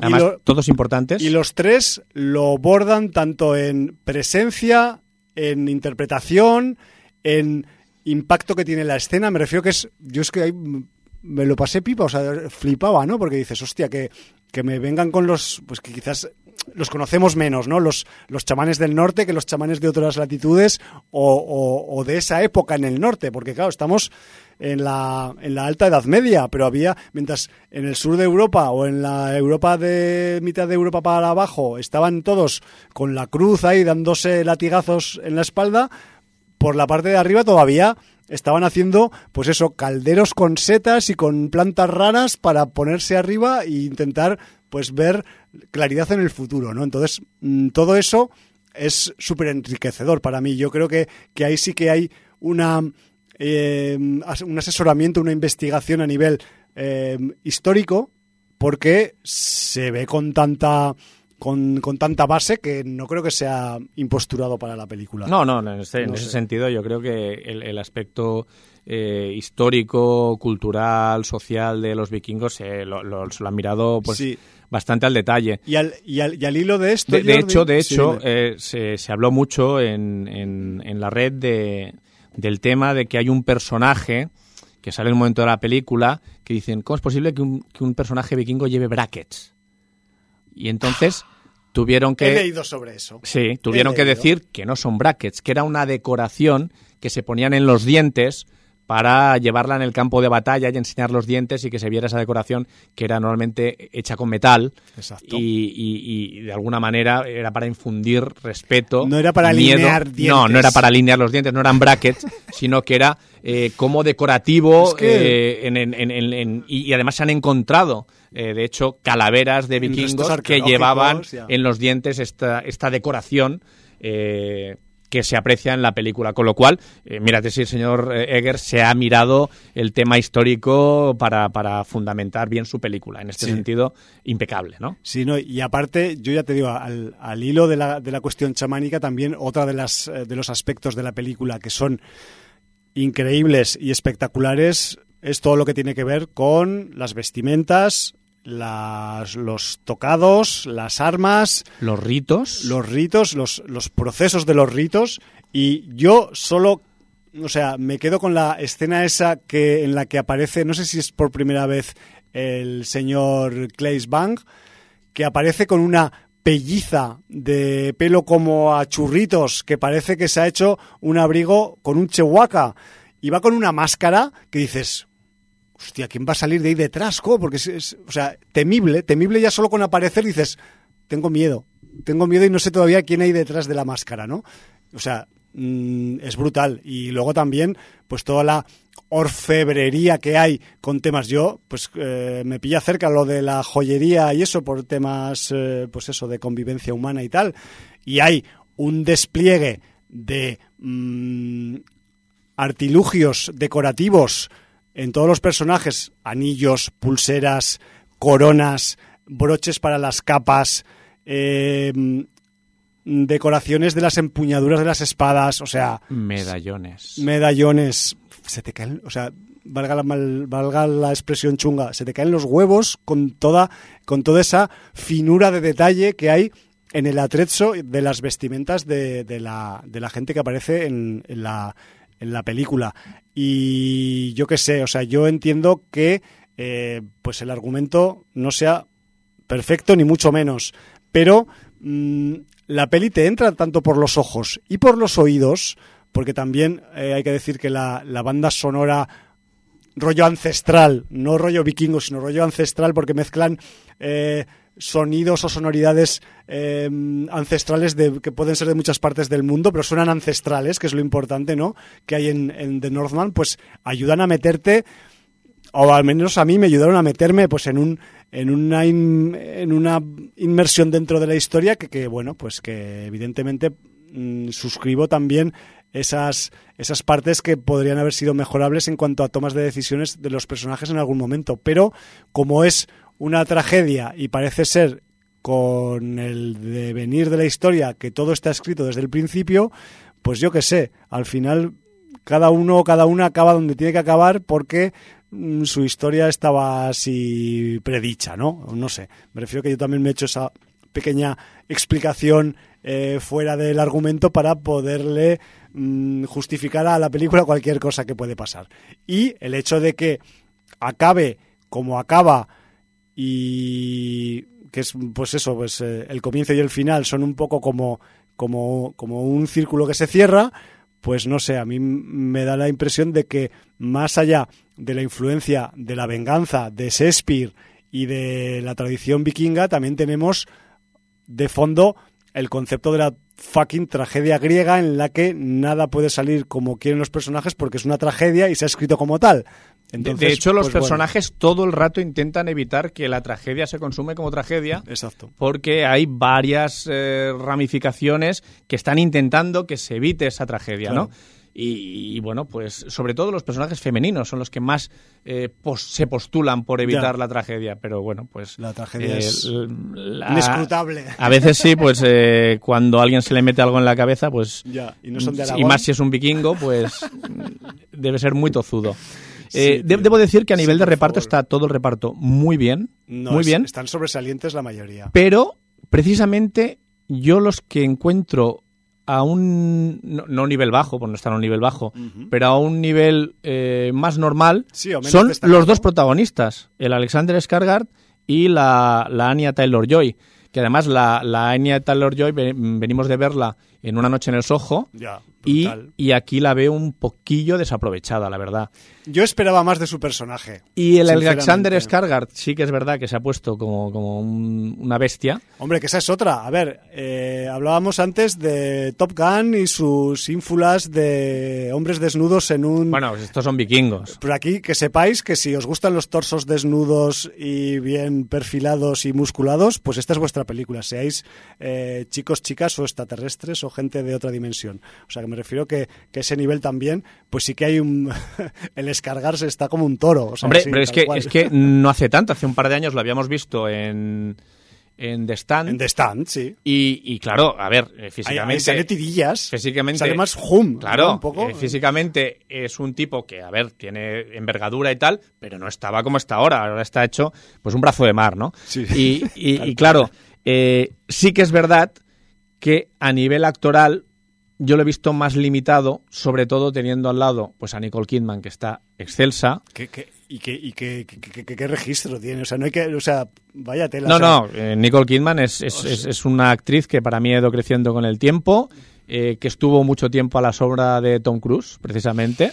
Y, y se deshizo de ella o se deshizo ella de él, mejor dicho, ¿no? Sí, bueno, de la sombra, quiero decir. de la sombra, sí, sí. sí. hablo de la sombra. Y, y, que es un pedazo de actriz, las cosas como son.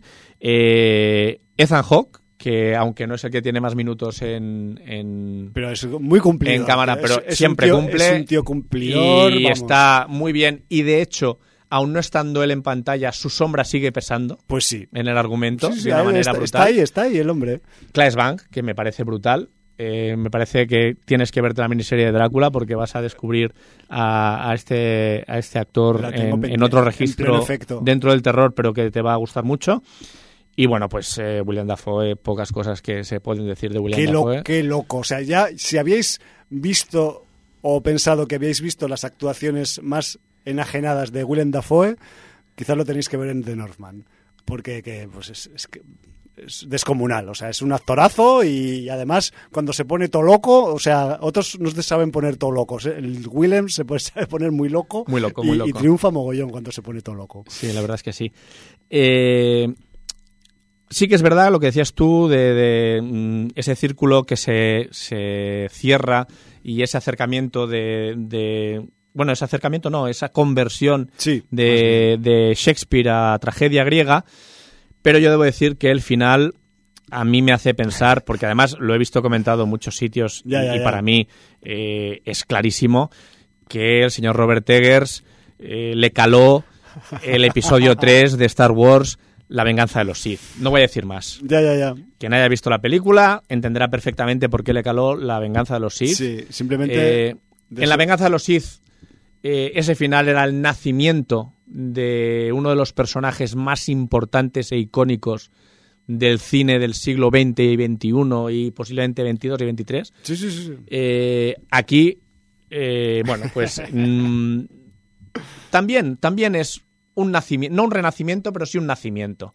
Porque. Así es, un poco. Eh, de alguna manera, el señor Eggers también te deja entrever que la vida sigue. Sí. La vida son ciclos y desaparecemos las personas, pero el ciclo de la vida sigue adelante.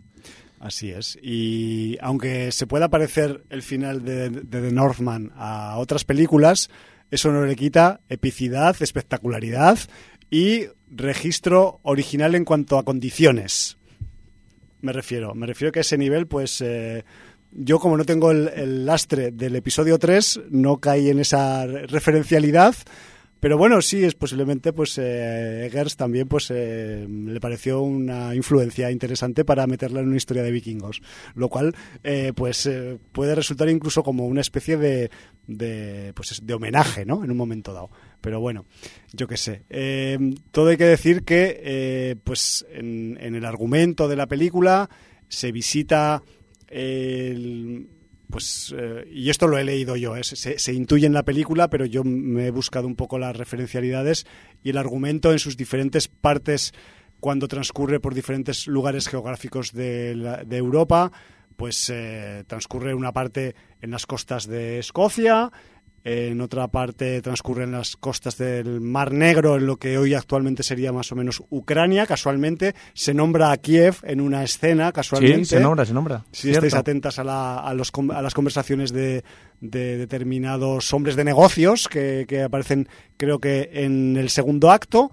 Y también, pues, evidentemente, pues transcurre en Islandia, que es un poco pues donde, donde se acaba un poco desarrollando y acabando la historia final, ¿no? que son con esos tres actos finales que transcurren en, en, en Islandia.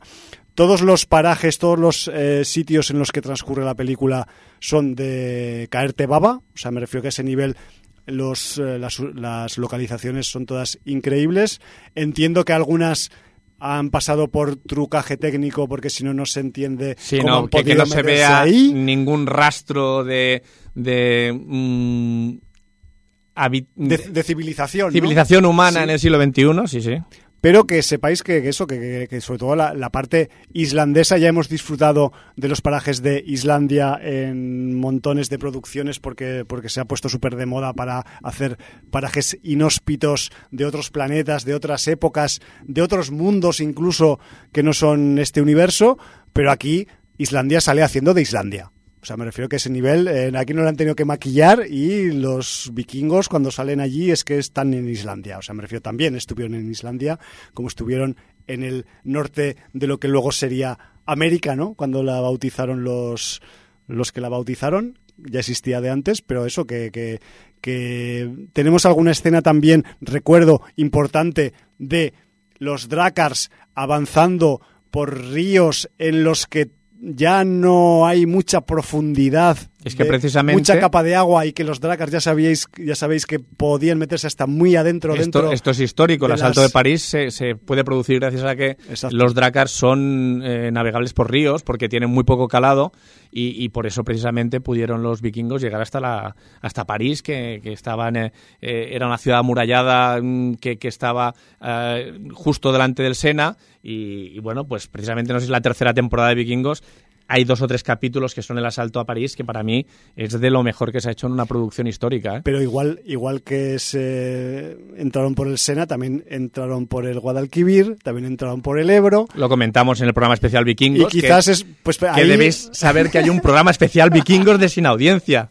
Somos un poco. No me acuerdo sí. que. El 88, no. Espera, si quieres lo, lo, lo busco y lo decimos. Bueno, es igual, es que, ya, a ver, sí. es que hablando de vikingos. Es que somos muy frikis de, y llevamos muchos programas. De, deberíamos dar este tipo de datos porque realmente pues ayudan a nuestro autobombo ¿no? y, a, y a rentabilizar ese esfuerzo pasado que, que, que hemos hecho eh, previamente, pero sí que... 888. Eso. Pues Mira, eso. la memoria a veces. El triple 8. Sé, sé, que era un especial que coincidía con alguna... Me acuerdo 777 fue el especial de la suerte. Eso. 999 horror cósmico y 666 especial Diablo.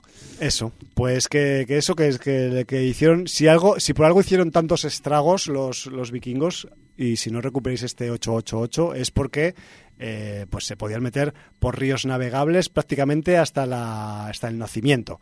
Y eso pues eh, les hizo pues ser más temibles incluso porque su mala fama pues corría por todos los sitios a pesar de que también pues eran comerciantes Y, Sí. os- y yo no me canso de Pero comerciantes también, como se ve en la Comerciantes película, chungos. de esclavos. Claro, entre otras cosas. Porque eran uno de los. eh, No solamente saqueaban, sino que además, pues, eh, comerciaban también con la gente de los pueblos que en los que hacían sus incursiones, ¿no? Exacto.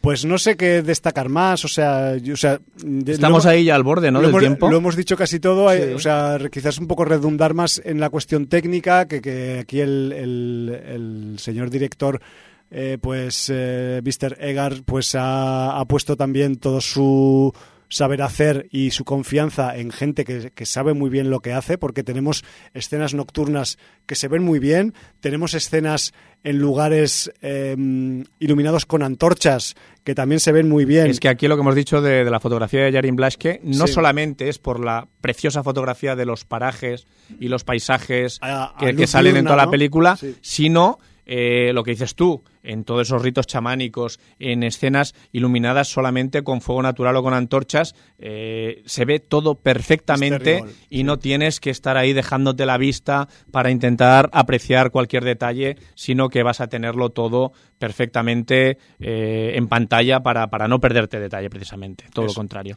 Eh, yo quería hacer dos apuntes Sí, hazlos, por favor. muy tontos, o sea, vamos. realmente son, son apuntes muy tontos. Eh, la importancia de los cuervos, el cuervo como animal mitológico en la en la La mitología nórdica, ¿no? Sí, o sea, sabéis que además Yo es que, Jordi, me estaba viendo la peli y me acordaba todo el rato de American Gods. Me Hombre. acordaba de Wednesday todo el rato, tío. O sea, Es que además Odín eh, Sí, y los cuervos, pues la relación es muy estrecha, ¿no?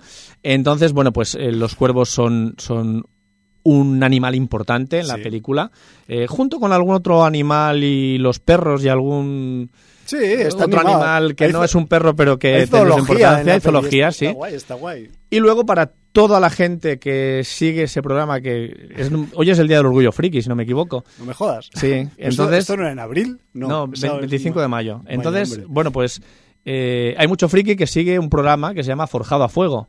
Ah, mira. ¿Y esto Entonces- que es, de- es un programa de herreros? Es un programa de herreros, de hacer Ah, mira. armas blancas. Vale, vale. Se construyen armas blancas en la forja y entonces, bueno, pues hay una eh, calificación y una eliminación y hay un ganador, ¿no? En cada programa. Y entonces, eh, lo debo decir porque hay una espada un poco especial en la película Ah, sí, señor. y, eh, claro, la gente dirá, hostia, eso es un forjado de Damasco. Ya con el estilo, es ¿no? un De- forjado de Damasco con un patrón así, no es un patrón de escalera, pero es un patrón que tiene la, Pues sí la que es friki, sí, el rollo. muy bonito, un patrón muy bonito. Y entonces, bueno, pues eh, que es muy curioso, que yo supongo que no era lo habitual el forjado de Damasco entre, entre en la edad del hierro vikinga, que no creo que hicieran patrones de Damasco precisamente. Bueno, Entonces, vete tú a saber si se traían algún herrero de sus incursiones también, que me refiero que sí, es- pero yo creo que el patrón de Dam- yo- es No que ahora sé, no sé la- la- cuándo se pasó del hierro al acero, ¿vale? Ah, vale, pero estamos hablando, sí. claro, estamos hablando del siglo IX al siglo X. Ajá. Entonces, Sí, alta edad media. Claro, el salto del hierro al acero, yo no sé qué época es, ¿vale? O sea, ahora no puedo decirlo porque no tengo ni idea.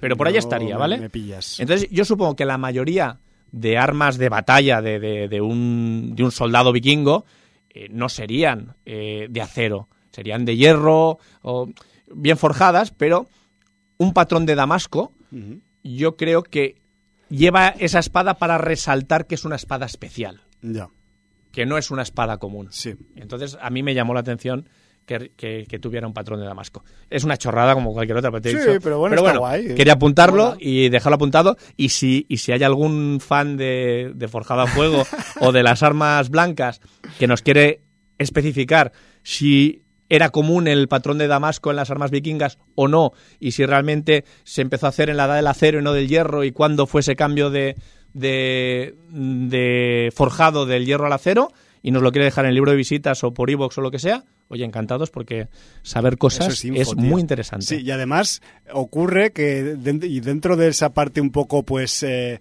fabulesca o, o relacionada con lo sobrenatural o no sabemos si la superstición o qué, en la trama hay una espada que pues que, mm, que cuesta desenfundar y por alguna Bueno, pues, precisamente, y- y eh, por eso razón, es- pues, es una- que- Es una espada especial. Exacto. Muy bien. Pues dicho esto, no sé si os hemos vendido o os hemos quitado ganas de, de- de ver The Northman, pero creo que hemos balanceado bien sus pros y sus contras. Me Mira. que ese nivel. Las espadas forjadas originalmente en acero de Damasco se empezaron a elaborar desde el periodo que va desde el año 900 hasta Ah. 1750, pero en la ciudad de Damasco, Siria. Yo no sé si habían llegado los A ver, vikingos. habían llegado no. al Mar Negro, pero claro, en- ya con los, con los persas, no sé si. O con, o con aquella parte del mundo, no sé si se habían acabado metiendo, porque claro, eso implicaba pues meterte por otros ríos de Asia, que no sé si ahora hay algún río que vaya para allá, porque esto es cuando se metían tierra adentro era porque había un río que los llevaba, evidentemente, como el Volga, como, como el Ebro, como el, como el Sena, lo que fuera, ¿no? Me refiero que a ese nivel, apasionante como siempre la temática vikinga. Eh, mira que eran unos cafres y unos bestias, pero mm, no sé, eh, tienen algo que, que nos captan la atención y Sí. captaron la atención del Mr. Eggers y se ha hecho una peli que yo quiero pensar que sin haber visto El Faro, que es mejor que El Faro, aunque no sé si es mejor que, a pesar de su espectacularidad, que The Witch, porque The Witch es muy, muy bonita y muy guapa. Pero bueno, y se aprovecha mucho mejor a Anya Taylor-Joy, por cierto. Por cierto, eh, no sé si lo hemos dicho, pero la película es muy explícita, muy sangrienta. Totalmente. Y en ese sentido, las cosas se ven. Eh, Co- como son. Como son. Sí. En- en- tanto en batalla como en ritos. Como en actitudes, con eh, sus semejantes. O sea eh, que en ese sentido, eh, quiero decir, cuando había una incursión, mm, hombres, mujeres y niños, lo que pillaban por delante se lo llevaban por delante. No, cuando cumples una venganza, no te importa la edad que tenga lo que tienes delante. O sea que Sí, en ese sentido, Incluso entre los personajes principales. eh, Por eso no- te no digo. hay- no hay ningún tipo de reparo. nada. Ah, así que pensadlo. Eso. Eh, nos tenemos que marchar. Sí, Ahora sí, porque como por- siempre porque nos podríamos puede estar aquí chapando 5 o 10 minutos el poder más de la palabra. De, de The Northman. Nos vamos a marchar pensando también en la música de Vangelis. Eh, hemos estado también valorando qué poner, porque claro, tenemos cada uno nuestras filias. eh, cada uno por las suyas, eh, uno por aquí y otro por allá, que si Carros de Fuego, que si Blade Runner es sublime, que si también eh, pues Vangelis llegó a tener un grupo de rock progresivo eh, que se llamaba Aphrodite Child con Demi Rusos también, me he enterado yo estos días que no lo sabía. Eh, aparte, todas esas composiciones que hizo para documentales de naturaleza, más allá de los temas que le tomaron prestados para, Para series como Cosmos. Cosmos, sí. Pero eh, si de algo eh, podemos presumir de, de Vangelis es que contribuyó a hacer una película de ciencia ficción convertirse en algo mítico que nadie se puede quitar de la cabeza. Y eso pasó con Blade Runner, pasó con Ridley Scott y pasó también pues con la música que hizo este autor griego, recordemos que era griego.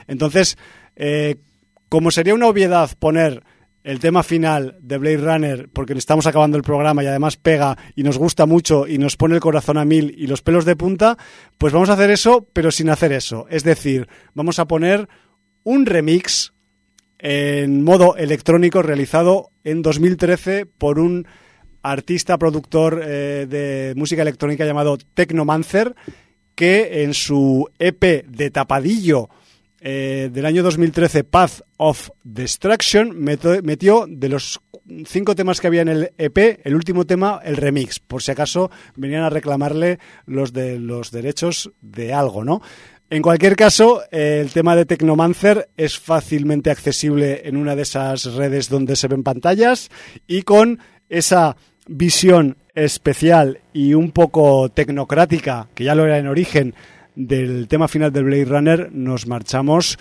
como no nos hemos marchado nunca de sin audiencia, que es decir, diciendo lo que solemos decir, pero despidiéndonos con un remix en homenaje a Vangelis. Valar Morgulis. Motherfuckers del Blade Runner.